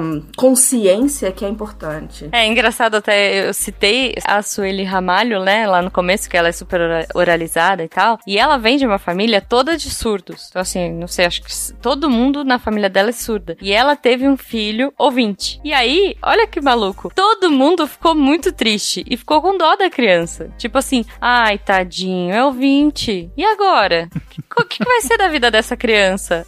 Porque a vida deles é essa, entendeu? E assim, imagina, eu, tá lá no documentário, assistam também, porque, cara, é muito legal. O link que eu pus aí da Sueli é demais, ela é muito divertida. Você sabe é, se tem algum movimento assim. É, bom, talvez eles não queiram, mas se tem alguns casos de implante coclear em pessoas acima de dois anos, porque o que acontece? Uh, se eu não me engano, é, a parte ali uh, do cérebro que, enfim, vai processar o estímulo auditivo, parece que ela matura ali por volta dos dois anos e depois disso fica mais complicado. Então, não sei, assim, para criança é, é, meio que uh, é, faz sentido que você faça um implante para que ela comece a escutar e aí comece a interpretar os sons do mundo e tal, mas eu não sei como funciona se, por exemplo, você faz um implante coclear em um alguém que nasceu surdo, né? Nunca ouviu na vida e, sei lá, tem 15 anos agora. Não sei como funciona isso. Não, é, eu acho que não, tá? Mas eu sei que é, eu, eu tava vendo ano passado, tem uma menina na minha sala de Libras, ela trabalha na área da saúde, e ela falou que tem alguns estudos hoje sendo feitos para microchips que você coloca atrás do ouvido. Então, assim, você põe nessa parte de trás do ouvido, que auxilia a audição. Então, assim, que ele vai vibrar de um jeito que a pessoa vai ouvir pela, pela, pelos ossos. Putz, é um negócio muito moderno, assim. Tanto que nem o nosso professor, que é surdo, tinha ouvido falar. É uma coisa bem moderna e que está sendo estudada aqui em São Paulo. Não sei como é que estão esses estudos. Legal. Eu já ouvi falar disso, sim. Eu não sei como é que anda, mas eu já ouvi é, falar. Mas assim. eu acho que o implante não, porque o implante é, é uma coisa extremamente invasiva e que você, você não, não vai tirar depois, né? Então, assim. E é uma decisão muito difícil, pensa. Você sabe que a criança não vai ouvir com a clareza que a gente ouve, por exemplo. Uma pessoa que nasce ouvinte tem uma clareza que essa criança não vai ter e que você. que ela não vai. Eu acho que ela não pode tirar depois. Até porque seria, enfim, como uma perda de audição, né? Mesmo que seja uma audição esquisita, no caso dela, uh, pra ela não é esquisita, pra ela é normal, é o que ela sempre ouviu, né? Enfim, é, é, são discussões bem complicadas. Eu acho que aí, putz, vale. vale um spin, vale coisas extras aí. É uma discussão bem específica, né? Porque, como eu falei, existem vários tipos de perda auditiva. A Deb também tinha falado lá. E o implante, o implante coclear é só para um tipo, né? E aí você vai interferir direto na cóclea, que é um órgão do ouvido interno. Porque tem outros tipos de perda também. Você às vezes tem perda na condução também. Às vezes tem perda, inclusive, na interpretação do sinal no cérebro. Então tem vários tipos de, de perdas aí. E como a gente, que você falou, Juba, a gente não trouxe um fono, né? Dessa vez, então fica difícil a gente entrar nessa discussão muito específica, principalmente porque é uma discussão muito difícil, já que envolve crianças e suas famílias, né? E a questão do, do direito do, das famílias sobre essa questão das crianças, a questão, uh, o direito da criança, né? Sobre ela própria e tudo mais. Então é um assunto muito específico. E delicado, e difícil. É. Sim, nossa. E delicado, né? Então a gente colocar ele aqui faz parte da, da pauta, né? Faz parte da gente citar, mas óbvio que nós não, não vamos nos aprofundar porque não temos um profissional diretamente ligado a isso. Inclusive dos nossos ouvintes que estiverem ouvindo, que forem ligados a isso, vai lá, comenta no nosso post. Quem sabe a gente pega, chama essas pessoas e faz um spin, né, Juba? Com certeza. Fazendo um, certeza. adendo a esse episódio, eu acho super válido. Ô, ô, ô Tarek, hum. Tarek, sabe o nome do, do otorrino que, que queria estar tá gravando com a gente aqui e não, não pode? Ou, ou tô chorando? Ai, meu Deus. Ele queria ter participado, sabe? Ai, meu Deus. Eu, eu fui host, né? Ai, caramba. Maravilhoso. Me fez entender que é, somos surdos, que somos todos deficientes, a pessoa com deficiência auditiva. O peido me fez eu querer investigar mais a língua portuguesa. O peido foi fantástico para mim. Com essa, Juba, você citou lá atrás a questão das libras, né? O que, que significava a palavra libras, né? Você quer especificar um pouco mais? Sim, sim. É, bom, como eu comentei rapidinho, né? Libras é língua brasileira de sinais. E aí que ela veio da origem francesa. Cara, como, como o Thiago já comentou, né? A gente tem muitas configurações de mão, muitos pontos de articulação. Então, assim, por, porque a gente tem alfabeto, sílaba, fonemas, né? Que formam palavras, que formam frases, e assim a gente sabe português. Na Libras você tem configurações de mão, tipo, como que a sua mão tá, se você tá com a mão aberta, fechada, é, se ela tá de um jeito ou do outro. Eu tô fazendo todos os sinais aqui que infelizmente vocês não estão vendo. Qual o movimento? Então, às vezes você tem a mesma configuração no movimento diferente, ela significa outra coisa. Você tem, como eu disse, expressão facial e corporal, né? Por exemplo, não adianta você fazer uma cara, você falar o sinal, você fazer o sinal triste e a sua cara tá feliz. Não faz sentido para um surdo. É a mesma coisa que você contar que alguém morreu falando sim. Exatamente. Exatamente. Dá pra ser irônico assim? Dá, dá. E olha só, eles têm um sinal justamente pra, tipo, ironia, e que eles usam antes, e aí eles fazem a frase, e aí você sabe que ele tá sendo irônico. Olha só. Ah, sim. É bem interessante. é bem inter- Eu já aprendi sinal de fofoca, sinal de fofoqueiro, de mentira, de brincadeira. Tem várias coisas assim. Mas, bom, então assim, essa conjunção de coisas é que forma a palavra, a frase, e é bem diferente, assim, tipo, em off a gente comentou que seria muito legal se a gente conseguisse transcrever essa, esse episódio ou é, interpretar em Libras, porque se a gente for transcrever tudo que a gente tá falando para português, talvez um surdo que conheça muito mais Libras do que português não vai entender. Porque, por exemplo, a frase eu vou para casa, em português, em Libras ficaria eu, casa, ir. Não sei se faz sentido para vocês, mas assim, se eu escrever eu vou para casa, talvez um surdo que leia isso não vai interpretar. E se a gente escrever eu, casa, ir, ele vai entender, porque tá em, na, na gramática da Libras. É Ah, então era isso que o ET queria dizer. ET é telefone em casa, lembra do? Tá vendo? Sim. Tá vendo só? Ele, tava falando Com aqueles Libras. dedão também, né? Era óbvio, isso acendia. Ele podia conversar no escuro, inclusive. É, Então, olha só que Posso fazer um parênteses aqui? Aham. É que a gente tem uma, uma coisa interessante que é ah, todas as línguas do mundo vão ter sujeito, verbo, objeto, é uma coisa natural, né? Só que assim, ah, muito provavelmente, por a gente falar português, conhecer mais ou menos inglês, as neolatinas e tal, a gente vai imaginar que, bom, então a ordem mais natural do mundo, considerando as línguas que eu conheço, são é, verbo, é, quer dizer, é sujeito, verbo, objeto, né? Só que é o contrário, é, na verdade não é bem isso. A ordem mais comum é sujeito, objeto, verbo, como é na Libras. É, até porque, né, eu, eu, eu tô aprendendo agora a parte da gramática, gente, é muito difícil, até porque o jeito que a gente pensa é diferente, mas a Libras, ela é muito visual. Então, por exemplo, se eu vou falar assim, ah, é, se eu falar, onde tá o meu lápis, sei lá, ou se eu falo pra pessoa, ó, você pode pegar pra mim o meu lápis que tá dentro do armário? Em Libras, você falaria armário, dentro, lápis, pegar. Você vai criando a cena pro, pro surdo. Então, você não vai falar assim, ô, pega, né? Eu sei as palavras avulsas. Eu sei pegar, eu sei lápis, eu sei armário, eu sei dentro. Mas se eu não usar do jeito certo, ele vai ficar super perdido, assim. Pera, o, o pegar, o que que pegar, o que? Mas, de novo, né? É a mesma coisa de você querer traduzir literalmente pra qualquer língua. Não vai fazer sentido. Sim. Né? Você precisa saber a estrutura de cada uma delas. É, e por falar em estrutura, é, a Libras, ela tem alguma correspondência com o, o português normal? Em questão, assim, nó- nós, temos o alfabeto, nós temos o nosso número de, de letras e tudo mais. E na- nas Libras, como é que funciona isso? Então, você tem o alfabeto manual, né? É, e você vai. Então, tem. Acho que todo mundo já viu, ou se não viu, vejam. É muito legal aquela tabelinha com todas as letras e números, né? Todas as formas de mão aí, cada forma representando uma Então, letra. cada letra, uma forminha. Exato. E quando você fala com a.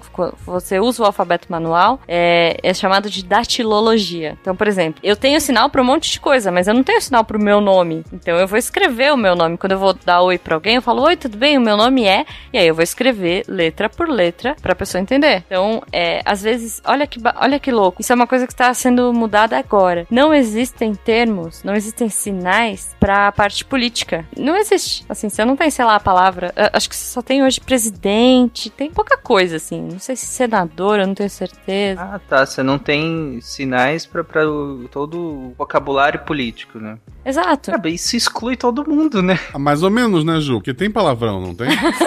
tem um monte.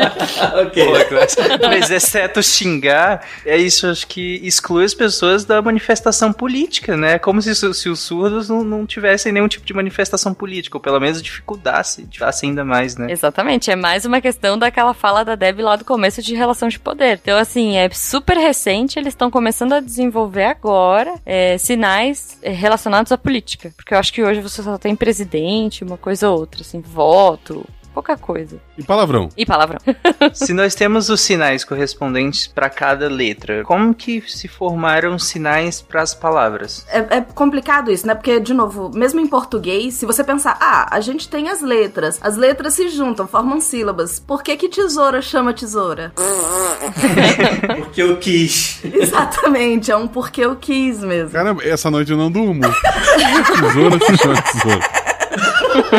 então, é, é, é, o uso, né, da língua mesmo, que a, ela, a língua existe e depois é que a gente para pra estruturar ela, para pensar sobre ela. Então, hoje a gente sabe que as, as, as palavras e, enfim, frases e todo o contexto feito na Libras, ela parte dessas quatro coisas, que são a combinação das mãos, né, do que, que você faz lá com seus dedinhos, aonde que você faz, você vai fazer, por exemplo, na altura do peito, se é mais para cima, se é pra direita, pra esquerda, o movimento em si, da direita para esquerda, de cima para baixo, baixo para cima, uh, e a expressão facial, né? E aí a gente tem a, essa mesma ideia de que a partir de um número finito de coisas, que é o que a gente tem em qualquer língua, de um número finito de palavras, de um número finito de, de, de, de, é, de letras, a gente consegue fazer, inventar a palavra, a gente consegue. A gente não consegue pensar em todas as frases que podem surgir em português na vida de uma pessoa, né? Então, assim, é a mesma coisa. É legal ver como a língua é viva, né? A gente sempre fala do português, a gente fala de, de coisas que vão mudando, e na Libras também. Eu descobri há pouco tempo, acho que algumas semanas, que, por exemplo, a palavra cachorro, né? A, a, o sinal cachorro em Libras era você bater na perna. Tipo, quando você chama um cachorro, sabe? Você dá um três tapinhas na perna. Isso era cachorro. E daí foi mudando, mudando, e hoje em dia, dependendo do estado que você tá, tá, gente? Eu vou falar por São Paulo.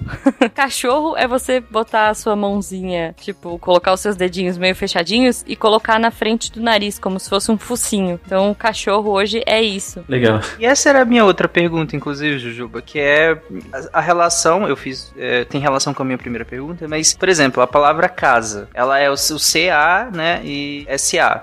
Eu, eu, eu pensei para falar casa. Foi isso mesmo que aconteceu. É difícil. Nunca tá fui bom. no caldeirão do Hulk fazer isso letrando. E aí, no caso, a, a, relação do símbolo casa com a com, com soletrar casa tem alguma ou, ou, ou, não? Ou tem mais relação com a forma, com algum. Bom, é muito mais visual, né? Por exemplo, casa é você fazer aquele sinalzinho com as duas mãos juntas, fazendo um telhadinho. Ah, então tem mais a ver com o visual, né? Com o objeto em si. Né? Não, eu não tô soletrando ela. É, não necessariamente. É, tem que tomar cuidado porque senão vira mímica, lembra daquela história? Então você vai ter algumas palavras tipo casa, telefone, uh, o símbolo para falar quando você tá com calor, né? Que você se abana. Uh, são coisas que terminam sendo também, mas elas não são maioria. Então não dá para você deduzir, deduzir uma língua, né? Vou, vou deduzir Libras aqui e vou fazer uma frase. Até porque, por exemplo, essa coisa de você fazer uh, uma imagem que pareça, por exemplo, fome. Você vira pra uma pessoa e fala assim, ah, põe a mão na barriga, faz aquela cara de triste, né? É, isso, em Libras, eles chamam de classificadores. Eles não chamam de mímica. Então, assim, se a pessoa, por exemplo, o sinal de fome é outro. O sinal de fome é você botar a mãozinha assim junta e bater do la na lateral da barriga. Isso é fome. É, mas se você esfregar a sua barriga e fizer uma cara de coitado, isso eles entendem como fome, mas isso eles, eles chamam de classificadores. Então, às vezes, você pode usar numa conversa os classificadores uh, ah, para ser mais rápido, ou enfim, porque talvez aquele surdo não saiba tanto de Libras quanto o outro. Enfim, porque isso acontece muito no Brasil Brasil. A gente já comentou em alguns spins, mas, gente, tem surdo que tem 15 anos e aí que vai começar a falar Libras, porque com 15 anos ele vai pra rua e vai encontrar outros surdos que vão levá-lo para aprender, sabe? Então o classificador, ele é como se fosse uma mímica institucionalizada? É. é que eles realmente não gostam da palavra mímica, então eles usam a palavra classificadores, né? O termo classificador. É algo que eles entenderiam, mas que tá aqui para nós que não sabemos a, a, Libras, né? Talvez até consigamos usar. É, ele vai entender e ele vai te ensinar o sinal daquilo, entendeu?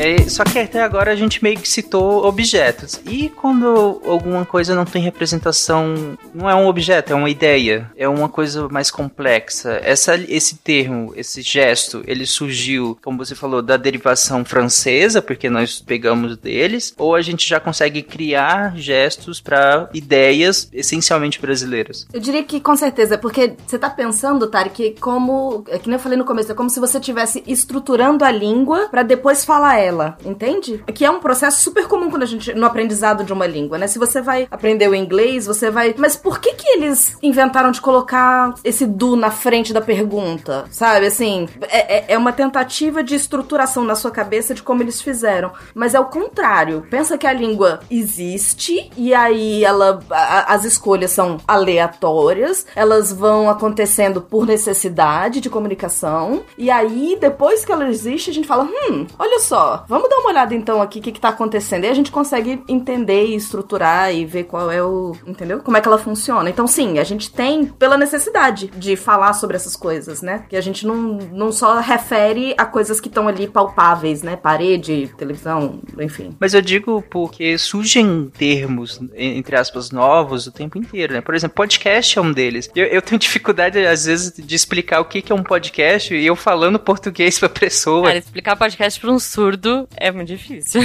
é, então, e eu tenho que às vezes usar de, de, de, analogias, metáforas. Ah, é um rádio na internet e tudo mais. Uma fada morreu agora.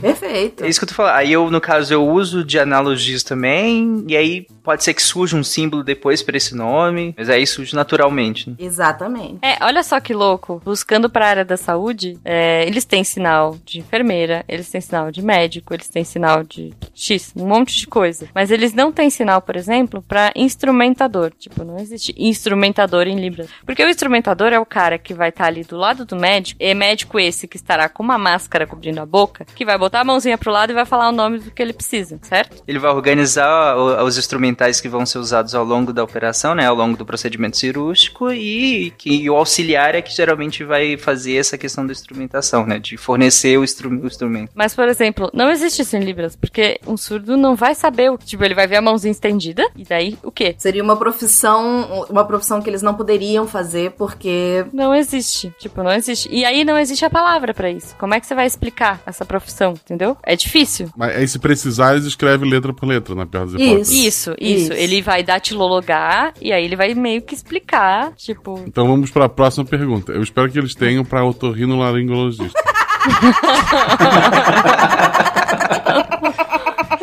Escrever eu já não sei, imagina em. Boa. Em, eu nunca ia entender, né? Me perder no meio da palavra. Eles são muito ágeis pra escrever, eu fico chocada. Eu não sou tão ágil pra, pra, pra entender, então. Datilologar. Não, nossa senhora, é muito difícil. Sério, se você pegar assim um diálogo rápido. É, e, gente, é falta de educação, tá? Não fica encarando surdos que estão conversando. É tipo ouvir a conversa, né? Tipo, mais. Exatamente. É, é como é... se duas pessoas estivessem conversando e a terceira parasse assim, bem pertinho pra ouvir o que tá falando. Exatamente. Você ficar encarando. Dá com uma curiosidade, porque assim, é interessante, né? Você quer ver, você quer tentar entender ali, mas é um pouco deselegante. Então, enfim, não façam. Claro. Mas, Juba, você citou que tem pessoas que não têm acesso a Libras, né? Aliás, que você falou que às vezes chega uma idade adulta, né?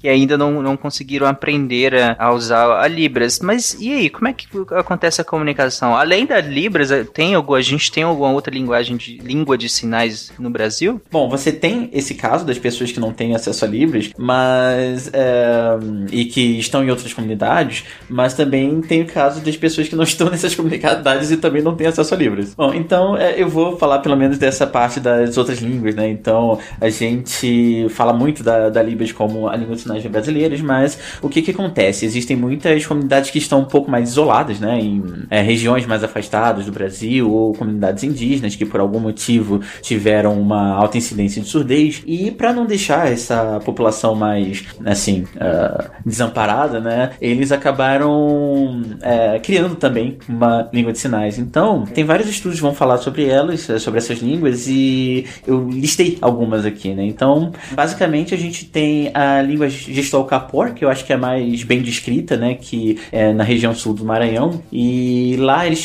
têm uma porcentagem, né? De, da população com surdez de cerca de 2%. E aí eles acabaram uh, criando uh, essa língua gestual, é uma comunidade indígena. Das indígenas, a gente também ainda tem a Satereuaré, uh, que fica lá em Manaus, a Caingangue em Santa Catarina, a Terena em Mato Grosso do Sul, a Guarani Kaiowá, né, que todo mundo já ouviu falar em um momento do Mato Grosso, a Pataxó, uh, na Bahia, e tem as das comunidades isoladas. Então, das comunidades isoladas, a que eu acho que é mais bem estudada, pelo menos que eu achei mais material, é a língua gestual Sena, que é de uma comunidadezinha é, chamada Várzea Queimada no interior do Piauí. E tem também a Cenas no Acre, a língua de sinais da, é, de, da Fortalezinha no Pará, é, da ilha de Marajó, no Pará, de Porto de Galinhas em Pernambuco, de Caiçara é, em Vaz Alegre, no Ceará, né? E eu criei um mapa também com todas essas línguas e onde elas estão é, no território brasileiro. Então, uh, de repente, assim, eu vou colocar pelo menos os links lá nas referências e aí, se puderem colocar, talvez incorporado à página, pode ficar uma coisa mais interativa. E todas essas surgiram naturalmente, né? Eu digo, nas suas próprias regiões, organizada pelas pessoas falantes. Isso, surgiram naturalmente dessas comunidades, né? Como tinha uma porcentagem é, muito alta de surdos, então realmente você excluía uma, uma parte da população muito grande nessas comunidades. Então, como já são comunidades pequenas, né?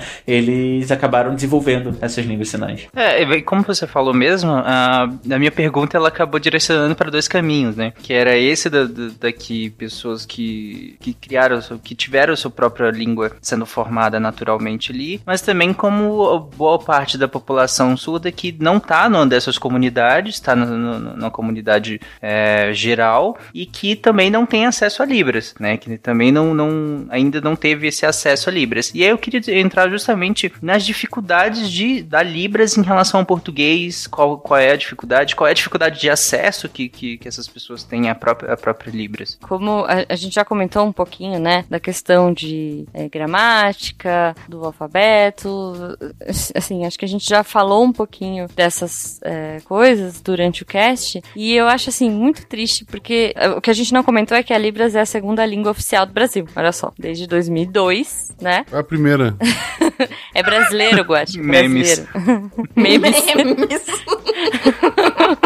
Bom, então assim, tirando todos os problemas, né, todas as dificuldades de Libras, uh, de aprender a, a língua de sinais e aprender o português, porque veja, se você tá, apesar de a gente ter comentado que é a nossa segunda língua oficial, até poucos anos atrás você não tinha uma videoprova para FUVEST, por exemplo. Olha só, uh, no site do INEP, por exemplo, a, a videoprova surgiu em 2017. Não sei se vocês lembram uh, qual foi o ano que teve o tema de inclusão, mas, cara, um surdo até 2017 2017, tinha que fazer a prova da FUVEST em português, que não é a língua de domínio dele, né? Que a gente fala L1, L2. Então, assim, era a segunda língua dele e ele era obrigado a fazer. E era muito difícil, assim, o índice de. Até porque não é só como se fossem conhecimentos técnicos, né? Você tem que articular um texto lá, né? Exatamente, exatamente. Então, hoje você tem vídeo prova, né? Pra fazer Enem, fazer essas coisas e tal. Então, você consegue. Porque antes, assim, por exemplo, você podia ter um intérprete, isso era um direito direito, temos muito, né, tem muitos direitos aí que o surdo em teoria tem, mas por exemplo, você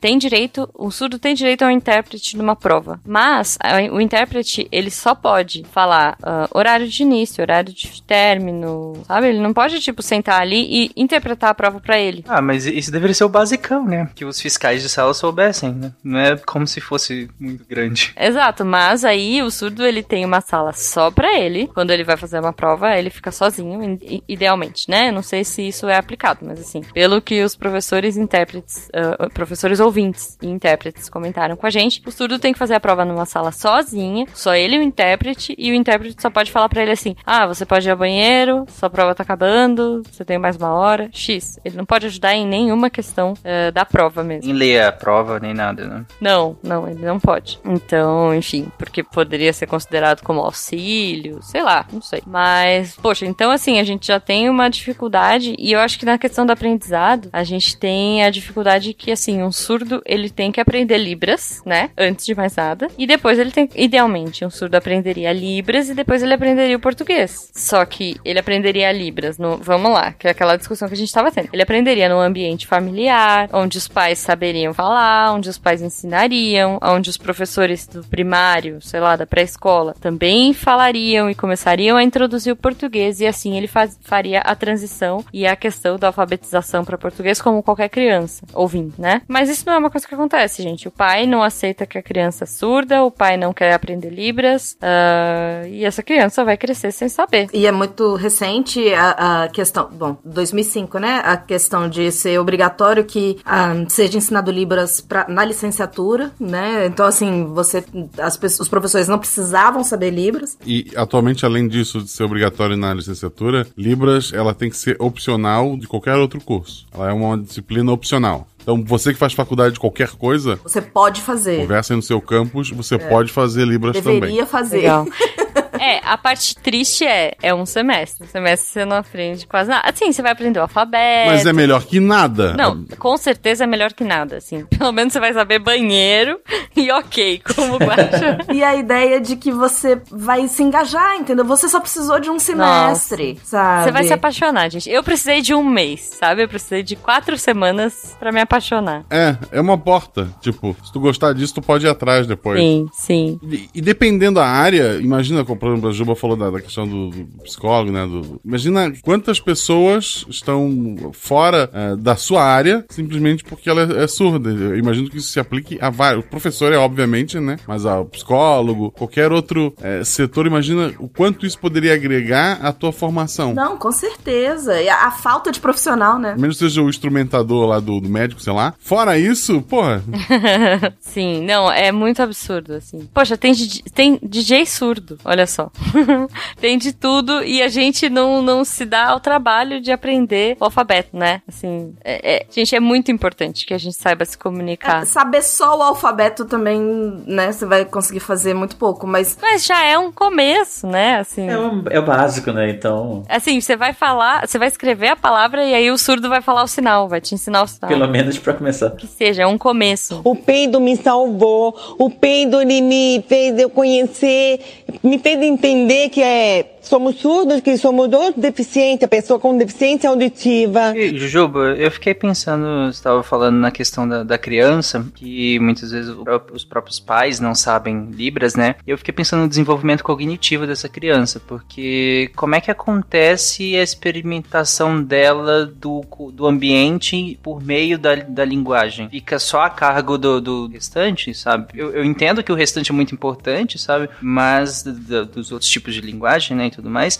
mas a da, a da língua não ser um desses meios de experimentação e de, de, desenvolvimento cognitivo dessa criança me parece muito defici deficitário, né? Sim. É, eu, eu vou. Cara, a gente pôs quase uma página só de links e de referências, mas tem um que, assim, é, é um vídeo que eu gosto muito e é o Patrick Speaks. Não sei se vocês chegaram a ver esse link que eu coloquei, que é, uma, é um menino de 15 anos, mais ou menos, numa comunidade africana, e ele é surdo, e aí o pai dele ensinou para ele é, enxada, trabalho, vai, sei lá. É isso que ele sabe fazer. Então, tipo, ele acorda, o pai dele aponta pra enxada, ele sabe que ele tem que ir lá trabalhar, e depois ele fica o dia inteiro preso dentro dele. Pensa, ele fica ali com todas as ideias dele e todo e, e assim, entra naquela estigmatização de que ah, ele não sabe muita coisa, ou ah, ele sabe menos que os outros e, e assim, o Patrick, esse menino, ele não tem contato visual, ele tem uma expressão corporal muito fechada. Daí é um documentário da BBC. E eles acompanham o Patrick durante 10 semanas, parece, é, numa escola. Eles, um professor vai para essa comunidade e começa a ensinar uh, a língua de sinais dele. E é absurdo ver o, o, a evolução dele, sabe? Ele começa a sorrir, ele começa a se comunicar e fala que quer aprender. Um fala que quer ser médico, o outro fala que quer virar professor também para ensinar os outros como ele aprendeu. Gente, é absurdo e a gente não se dá conta, né? Eu, eu acho que esse cast também tem essa. essa eu, eu queria trazer essa centelha para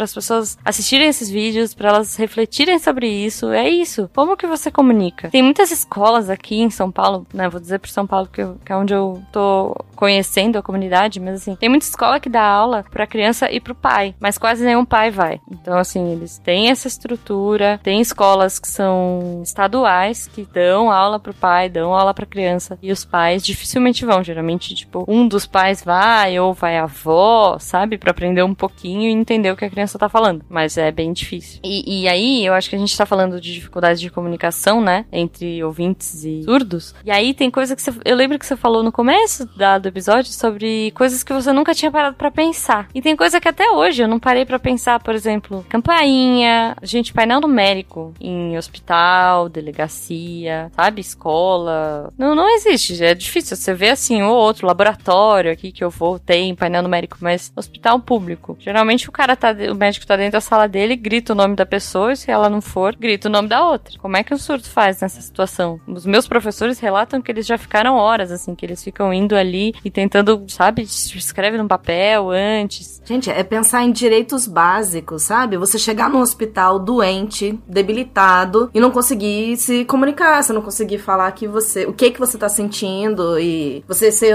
roubado, você chegar na delegacia e não conseguir, sabe? São situações que já, já geram um estresse absurdo e que é acrescentado porque as pessoas, porque a gente não sabe Libra, sabe? Hoje tem um serviço que você pode ligar, por exemplo, você chega numa delegacia, putz, você não vai conseguir se comunicar. É, pô, eu fui num hospital com a minha sogra semanas atrás, em um hospital gigantesco em São Paulo, e não tinha uma pessoa que sabia Libras. E eu perguntei pra menina como que eles se comunicavam. Ela falou: Ah, a gente tem um papel, olha só, a gente tem uma apostila com algumas coisas, assim, alguns sinais, tipo dor, quebrei, sei lá. E aí a pessoa vai apontando. É, porque não dá nem pra você pensar e colo coloca em português. Não, porque e se a pessoa for analfabeta, né? Então, assim, tem tanta coisa envolvida. Só voltando então no que a Jujuba tava falando, dessa questão da, da, da importância dos pais se envolverem, né? Da, da, dos avós, enfim. As comunidades surdas, porque assim, a língua, a, a Libras no nosso caso, é o maior símbolo identitário, é a maior força identitária que eles têm. Então é muito comum você ter comunidades que vão e se juntam com frequência e vão, sei lá, jogar, sabe, brincar, ou vão conversar, ou vão. E essa, essa comunidade tá cada vez mais forte e ela convida mesmo que outras pessoas entrem e participam, que é o, o que a Juju tava, tava falando como o objetivo desse cast, né? É tornar essas pessoas visíveis, sabe? Porque essa, essa invisibilidade na sociedade é o que. É o que. Aí eu quero falar com tudo, mas não vou poder falar, então eu vou falar. É o que. Mas o, o termo técnico é esse mesmo. com tudo. É, o editor bipa. Então tá. As pessoas vão entender. Não, por que? Pode falar. Não é palavrão. Então tá bom. Todo mundo faz. É isso. Então você tem várias comunidades, a gente colocou também aqui, eu acho que na lista, não, não eu coloquei lá embaixo, é, de pessoas surdas que vale também a, a pesquisa. É, você tem alguns serviços aí é, que são de interpretação, é, tipo, uma tradução simultânea, vai. Então você liga para uma central, por exemplo, um surdo chegou na delegacia e quer falar que foi roubado. Ele vai ligar para um, pra uma central que vai ter um intérprete ouvinte, e aí ele vai contar pro intérprete o que tá acontecendo, e o intérprete vai falar pro, pro policial, enfim, pro médico, que seja, o que, que tá acontecendo ali. É uma coisa bacana, né? É legal, porque você tem essa interpretação. Agora imagina, imagina você numa situação, você fala assim, ah, pronto, então resolveu, é. Eu ligo pra uma pessoa, a pessoa fala tudo, né? E conversa com o surdo e, e, e conta ali pra pessoa que precisa. Pensa você num médico, vai, pensa num ginecologista. Ginecologista. Exato. Pensa você no seu psicólogo contando. Pois é, da sua vida para alguém, né? Então, assim, é a questão da identidade, é a questão da independência que a Deb comentou. Você, o fato de você ter mais pessoas bilíngues no Brasil facilitam com que essas pessoas tenham a independência, que elas tenham a identidade e que elas tenham toda a privacidade que elas precisam, né, gente? Vamos combinar. Não, não acho que as pessoas que estão ouvindo gostariam de, sei lá, traduzir, eh, de, de ir num médico super particular e, e ter uma pessoa ali no meio traduzindo tudo para você, né? Foi o que eu tava pensando é, quando você falou, Jujuba, no, grupo e tudo mais, a gente tava conversando, e eu comentei com a Amanda aqui em casa, né? A gente tava falando justamente disso, o quanto é, deve ser ruim, porque você não poder levar o seu animalzinho, que para muitas pessoas é como um filho,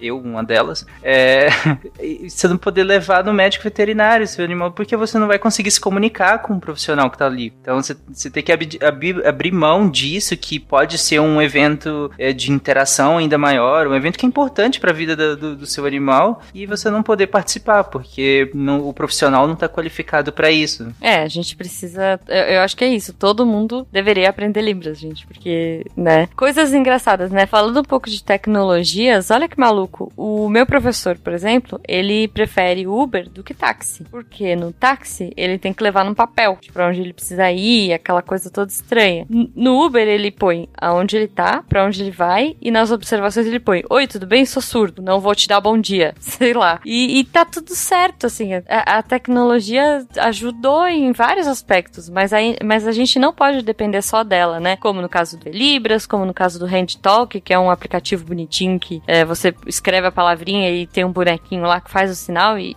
vou falar que alguns sinais estão bem errados. mas assim, ajuda um pouco, mas não é ideal. O ideal é que todo mundo tenha essa consciência e comece a estudar, estudar Libras, gente. Venha para o mundo da Libras. Mas, Jujuba, a gente tá aqui no final do episódio já. Uhum. E eu queria entrar numa parte que vocês comentaram, que é a questão de conviver com pessoas surdas, né? O que que a gente precisa, o que, que tem de etiqueta nessa convivência com pessoas uhum. surdas? Cara, eu tô aprendendo muito, né? Ou, por exemplo, dá pra não ficar encarando as pessoas enquanto elas estão conversando na rua, né? Nada mais justo, já que, como o Guacha falou, ninguém vai ficar parado ouvindo a conversa de ninguém no meio da rua, ou seja onde for, né? Não deveria, pelo menos. É, não deveria, né? É, Pois é, pois é. tem, tem umas coisas muito engraçadas, né? Assim, você falar pra uma pessoa, e, e, eu já vi isso, assim, diversas vezes no nosso curso de Libras, onde as pessoas estão conscientes de que o professor é surdo, né? Porque, enfim, você tentar falar devagar e falar mais alto, porque a pessoa é surda. Tipo, não necessariamente ela vai te ouvir, sério. Porque assim, você tem pessoas que perdem a audição e aí escuta um pouquinho, e aí você falar devagar e alto, ok, vai resolver. Mas por um surdo profundo, gente, não faz diferença. Se ele não souber lábios, o que você tá falando, você tá só fazendo papel de bobo. Então, assim, não adianta gesticular e falar devagar, tipo Jane, Tarzan, sabe? Não paga mico, sério. Sem micão. tem, tem, um filme, na, tá, tá, no momento que a gente tá gravando, ele tem na Netflix, mas não sei se vai ter quando esse episódio sair. Que é Cegos, Surdos e Loucos. Basicamente, os dois personagens principais do filme, um é cego, o outro é surdo, eles têm que se ajudar para resolver lá um, um, problema. E daí eles encontram um cara e o, o, o cara, o surdo, ele lê lábios, né? No, no, no, no, filme. Aí o cara olha pro, pro surdo e começa: O que você quer? Daí ele responde: Eu quero tal coisa. Aí o cara olha pro, pro, pro cego e fala: Por que ele tá falando assim? Aí ele responde: É porque ele é surdo, não idiota. Exato, gente. Mas uma coisa que as pessoas ficam na dúvida. Você vai chamar um surdo, né? Não coloca a mão na cabeça dele. Tipo, eles acham isso extremamente desrespeitoso. Aí, eu, sei lá, a pessoa tá sentada, se dá um tapinha assim, sabe? Tipo. É, assim, a maior parte das regras é: se tu não faz isso normalmente, não faça. Tipo, não põe a mão na minha cabeça também, gente, pelo amor de Deus. Sim. Então, assim, ó, quando você vai chamar um surdo, por exemplo, o surdo tá, tá andando na rua. Aí você fala assim: ah, você vai tentar chamar o cara. Você chama, chama, é óbvio. Ele não vai atender, você vai agarrar no braço dele. O primeiro pensamento do surdo é ladrão. Então, assim, ah, meu Deus, você é assaltado. Qualquer então... pessoa, né? Faz sentido. Exato. Mas assim, você tá tentando chamar a pessoa, a pessoa não atende, você vai segurar o braço dela. Se for uma pessoa ouvinte, você vai falar, ô fulano, e vai encostar e vai repetir, e, ok. Para um surdo, não, ele não sabe quem tá atrás dele. Então, assim, o ideal, né, é você ficar, é você tentar ir pra frente dele e acenar, enfim, chamar a atenção dele de alguma forma, se for um desconhecido, né? Se for uma pessoa, eh, se você não conseguir, enfim, você pode pode tentar acenar um pouco na frente, no campo de visão dele, mesmo que seja lateral. Se você der uma acenadinha, ele vai perceber, porque a percepção visual deles é muito grande. Então, assim, não encoste no surdo. Sabe? Não encoste em ninguém, né? É um pouco deselegante. É, mas, assim, então, regra básica. Principalmente num surdo, porque ele está. É, é outro tipo de percepção. É uma percepção sensorial totalmente diferente da nossa, né? Então, assim, se você já conhece o surdo, vai, ou se você tem uma intimidade, por exemplo, meu professor, enfim, aonde você vai tocá-lo para chamá-lo, né? Chamar a atenção dele, se ele tá escrevendo, ou se ele não tá vendo ali, se der uma agitadinha ele não prestou atenção, do ombro até o pulso. Então, essa, essa região, tudo bem, é, é, é ok você encostar e, tipo, chamar a pessoa. Mas lembrando, se você conhece, se você não conhece, é a cena, gente, porque, né? E, e, e, assim, é uma coisa muito boba, mas isso acontece no meu grupo da faculdade, sabe? No grupo da faculdade de Libras acontece isso. A galera manda áudio. Se você tem um surdo no seu grupo de WhatsApp, eles. Serve pra mim também, tá? assim, não manda áudio. Novamente, serve pra todo mundo. Exatamente. Não mandem áudio. Se você tem a oportunidade de falar, não manda áudio.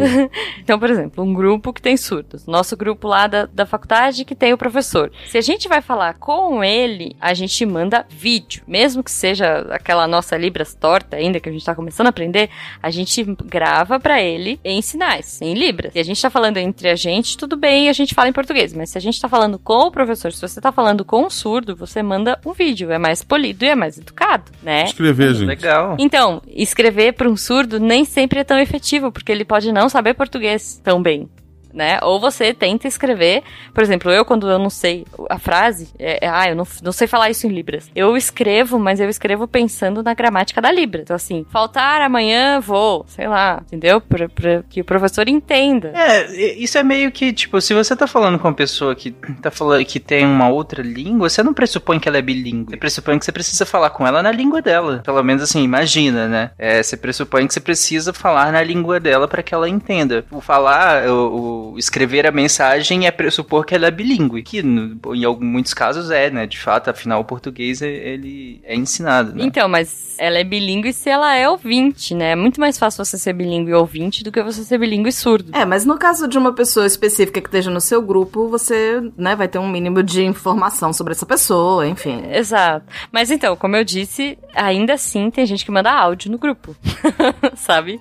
E daí a gente traduz assim: olha, a professora Fulana falou que ela tá presa no trânsito, por isso que ela tá atrasada. Tipo, é óbvio que pra gente é muito mais fácil falar. A gente nasceu ouvindo, nasceu falando, mas a gente precisa parar e pensar um pouquinho. Eu vou colocar mais um vídeo lá no link. Gente, tem muito link, tem muito vídeo legal. E assim, é um vídeo da Samsung. Eles fizeram uma, eu não sei nem que país que foi, mas é um vídeo bem legal. Eles pegaram a comunidadezinha do fulaninho lá, que era surdo, e fizeram todo mundo aprender Libra. Então assim, básico, tipo, oh, desculpa, tudo bem, quanto custa, X. Eles ensinaram. E daí o vídeo mostra uh, esse cara saindo da casa dele e da, da, saída de casa até chegar num lugar X lá, que a Samsung faz todo um jabá bonitinho. Todo mundo com ele, todo mundo fala a língua de sinais com ele. E o cara fica emocionadíssimo, chocadíssimo, ele não sabe como reagir a essa situação. E é muito emocionante da gente pensar que, poxa, é, é, é um cotidiano de muita gente. E a gente nunca para pra pensar, né? Então eu, eu queria deixar esse vídeo aí. Esse, pra mim é, é um vídeo assim super emocionante, apesar de ser de marca e ter toda uma intenção por trás, blá blá blá. Mas, gente, é assim, emocionante você ver a reação do cara a todo mundo conseguir se comunicar com ele e ele conseguir se comunicar de volta, assim. É muito bonito. Gente, eu acho que. Eu, eu, eu espero que todo mundo tenha terminado esse episódio tão fascinado quanto eu fiquei. E, quanto, e agora eu realmente entendo o, o fascínio da Jujuba sempre que ela comenta lá, lá no nosso grupo os avanços da matéria dela que ela, que ela faz, né, Jujuba? Você vai fazer de, pra intérprete mesmo, né? É, eu tô fazendo um curso de intérprete, são três anos, então é uma graduação. Ah, mesmo. tá, não, é bem maior então do que simplesmente uma matéria, né? Mas, mas assim, você consegue em um ano ter uma comunicação super avançada em Libras. Se você fizer um cursinho rápido, se você fizer curso de internet, tem escolas, é, assim, ótimas, excelentes, né, no Brasil todo. Eu conheço mais de São Paulo, mas assim, dá para se comunicar muito rápido, porque, e ainda mais se você tiver contato com a comunidade, porque eles são super abertos, eles conversam, eles ajudam e eles ficam super felizes quando alguém se mostra interessado a aprender Libras, né? Pra se comunicar com eles. Bom, então eu espero que com esse episódio tenha instigado todo mundo a conhecer esse mundo, né? da- da- das Libras e das línguas também e que aprendam Libras. É, é que, como vocês falaram, a Libras, ela, ela tinha que estar muito mais presente no nosso dia a dia. Sério, isso não é demagogia. É, é sério mesmo. As, as línguas, a Libra devia estar muito mais presente. Ela devia realmente ser ensinada, pelo menos nas escolas mesmo, no ensino médio que seja. E olha, em, em vez de uma disciplina optativa na graduação, isso é muito pouco ainda. Caramba, para no seu dia a dia para pensar. Você que tá ouvindo agora, gente, que tem alguma profissão, ou mesmo que não tenha, que conviva com, com pessoas no seu dia a dia que são surdas, ou você que tem uma profissão, já parou pra pensar como que as pessoas surdas vão ter acesso à sua profissão, ao seu serviço? Já parou pra pensar como as pessoas surdas vão ter acesso ao seu produto? Como você vai ter acesso a elas, sabe? No seu dia a dia? Como que você acessa essas pessoas se você não consegue se comunicar com elas de maneira efetiva? A estimativa é que 5% da população brasileira, isso é muita gente, seja surda. Então você tá perdendo de se, comunicar com 5% da população brasileira. Gente, isso é muita coisa. Então realmente deveria ser básico. E eu gostei pra caramba desse episódio porque abriu muitas frentes de interessantes aqui. Claro que a gente não explicou tudo, né? Mas abriu muita coisa interessante aqui. E é isso. Comente aí o que, que você achou. Comente como que é no seu dia a dia, se você lida com isso, ou se você não, não lida, se você, pelo menos com esse episódio, eu espero que você pare pra pensar mais sobre isso. É, e se a gente falou alguma canelada aí, as- as- algumas informações que a gente foi buscar são muito desatualizadas. Então, assim, é bem difícil você ter informações. Então, se você tá na área e tá mais atualizado, comenta aqui no post pra gente interagir, pra gente aprender junto, né? Porque pra mim é um assunto que começou aqui, mas ele, cara, não vai acabar tão cedo. Exatamente. Alguém quer, fa- quer comentar mais alguma coisa? Eu posso finalizar. Eu acho que faltou uma coisa muito importante. Só um pouquinho. Adamo, pede baixinho, sede Só que daí tem que ser esse com essa música com escapamento na moto. Tchau, gente. Beijo. Beijo. E de igualdade.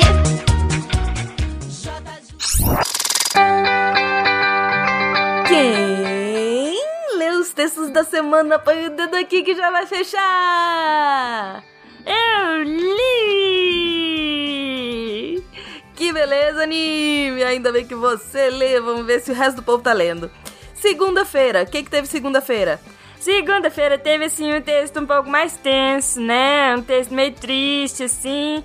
Mas é, é super importante, porque tava tendo... Teve no outro dia aí um ano da coisa do bromadinho, né? E aí é um texto. É isso, gente. A Isabela Romancini, uma das nossas novas redatoras, ela escreveu sobre um ano de Brumadinho, que foi no dia 25 do 1, então a gente logo em seguida botou um textinho aí pra vocês, fazendo uma retrospectiva do que, que já aconteceu, tá muito bom, corre lá pra ver. Na terça-feira teve texto de outro queridinho meu, sim, porque eu tenho vários queridinhos. É, todo mundo. Você fala, ah, porque é meu queridinho, tem meu queridinho. Todo mundo agora é seu queridinho. Mas é verdade, eu gosto muito do Marcos. O Marcos é o nosso queridíssimo da equipe de história. E ele teve uma ideia muito massa e me chamou pra dar uns pitaquinhos, então a gente fez uma parceria aí que eu acho que vocês vão se amarrar. O texto é A Ética do Trabalho e a Linguagem do Capitalismo. Tá muito bom. Quarta-feira teve resenha da nossa parceria com a Companhia das Letras, escrita pela minha redatora mais produtiva e que mais me ajuda, a mais super power blaster incrível, Isabela Fontanella! Me deixa eu terminar, por favor. deixa de ser doido. É a Isabela, gente. Ela escreveu uma resenha do livro Metrópole à Beira-Mar. Corre lá pra ver. Quer falar quinta-feira, anime? Quinta-feira teve o texto E Faça-se a Luz! É o texto de um novo redator aí, o nome dele é Tiago de Lima. É isso, gente. Esse novo redator ele já entrou com uma pegada super divertida, bem estilo deviante, e o texto vai falar sobre ótica. Tá muito didático, vale muito a pena. Sexta-feira e saindo fresquinho às 10 da manhã é o primeiro texto de uma série de textos, eu espero, sobre galinhas pré-históricas. A gente agora tem um redator maravilhoso, o Júlio Marsola, que vai falar sobre dinossauros.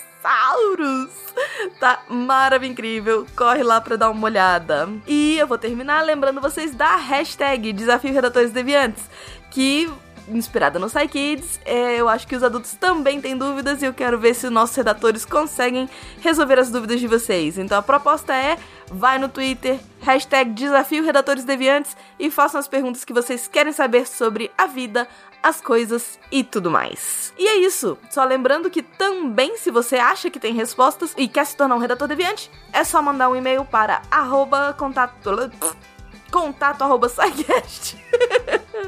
.com.br. Aqui é a Debbie Cabral, editora do portal, e o Nimi! Apagando a luz da torre deviante. Beijo, tchau! Beijo!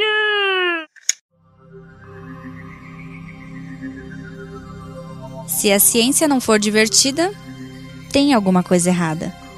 Tem que ser divertida. A coisa mais divertida que tem é a ciência.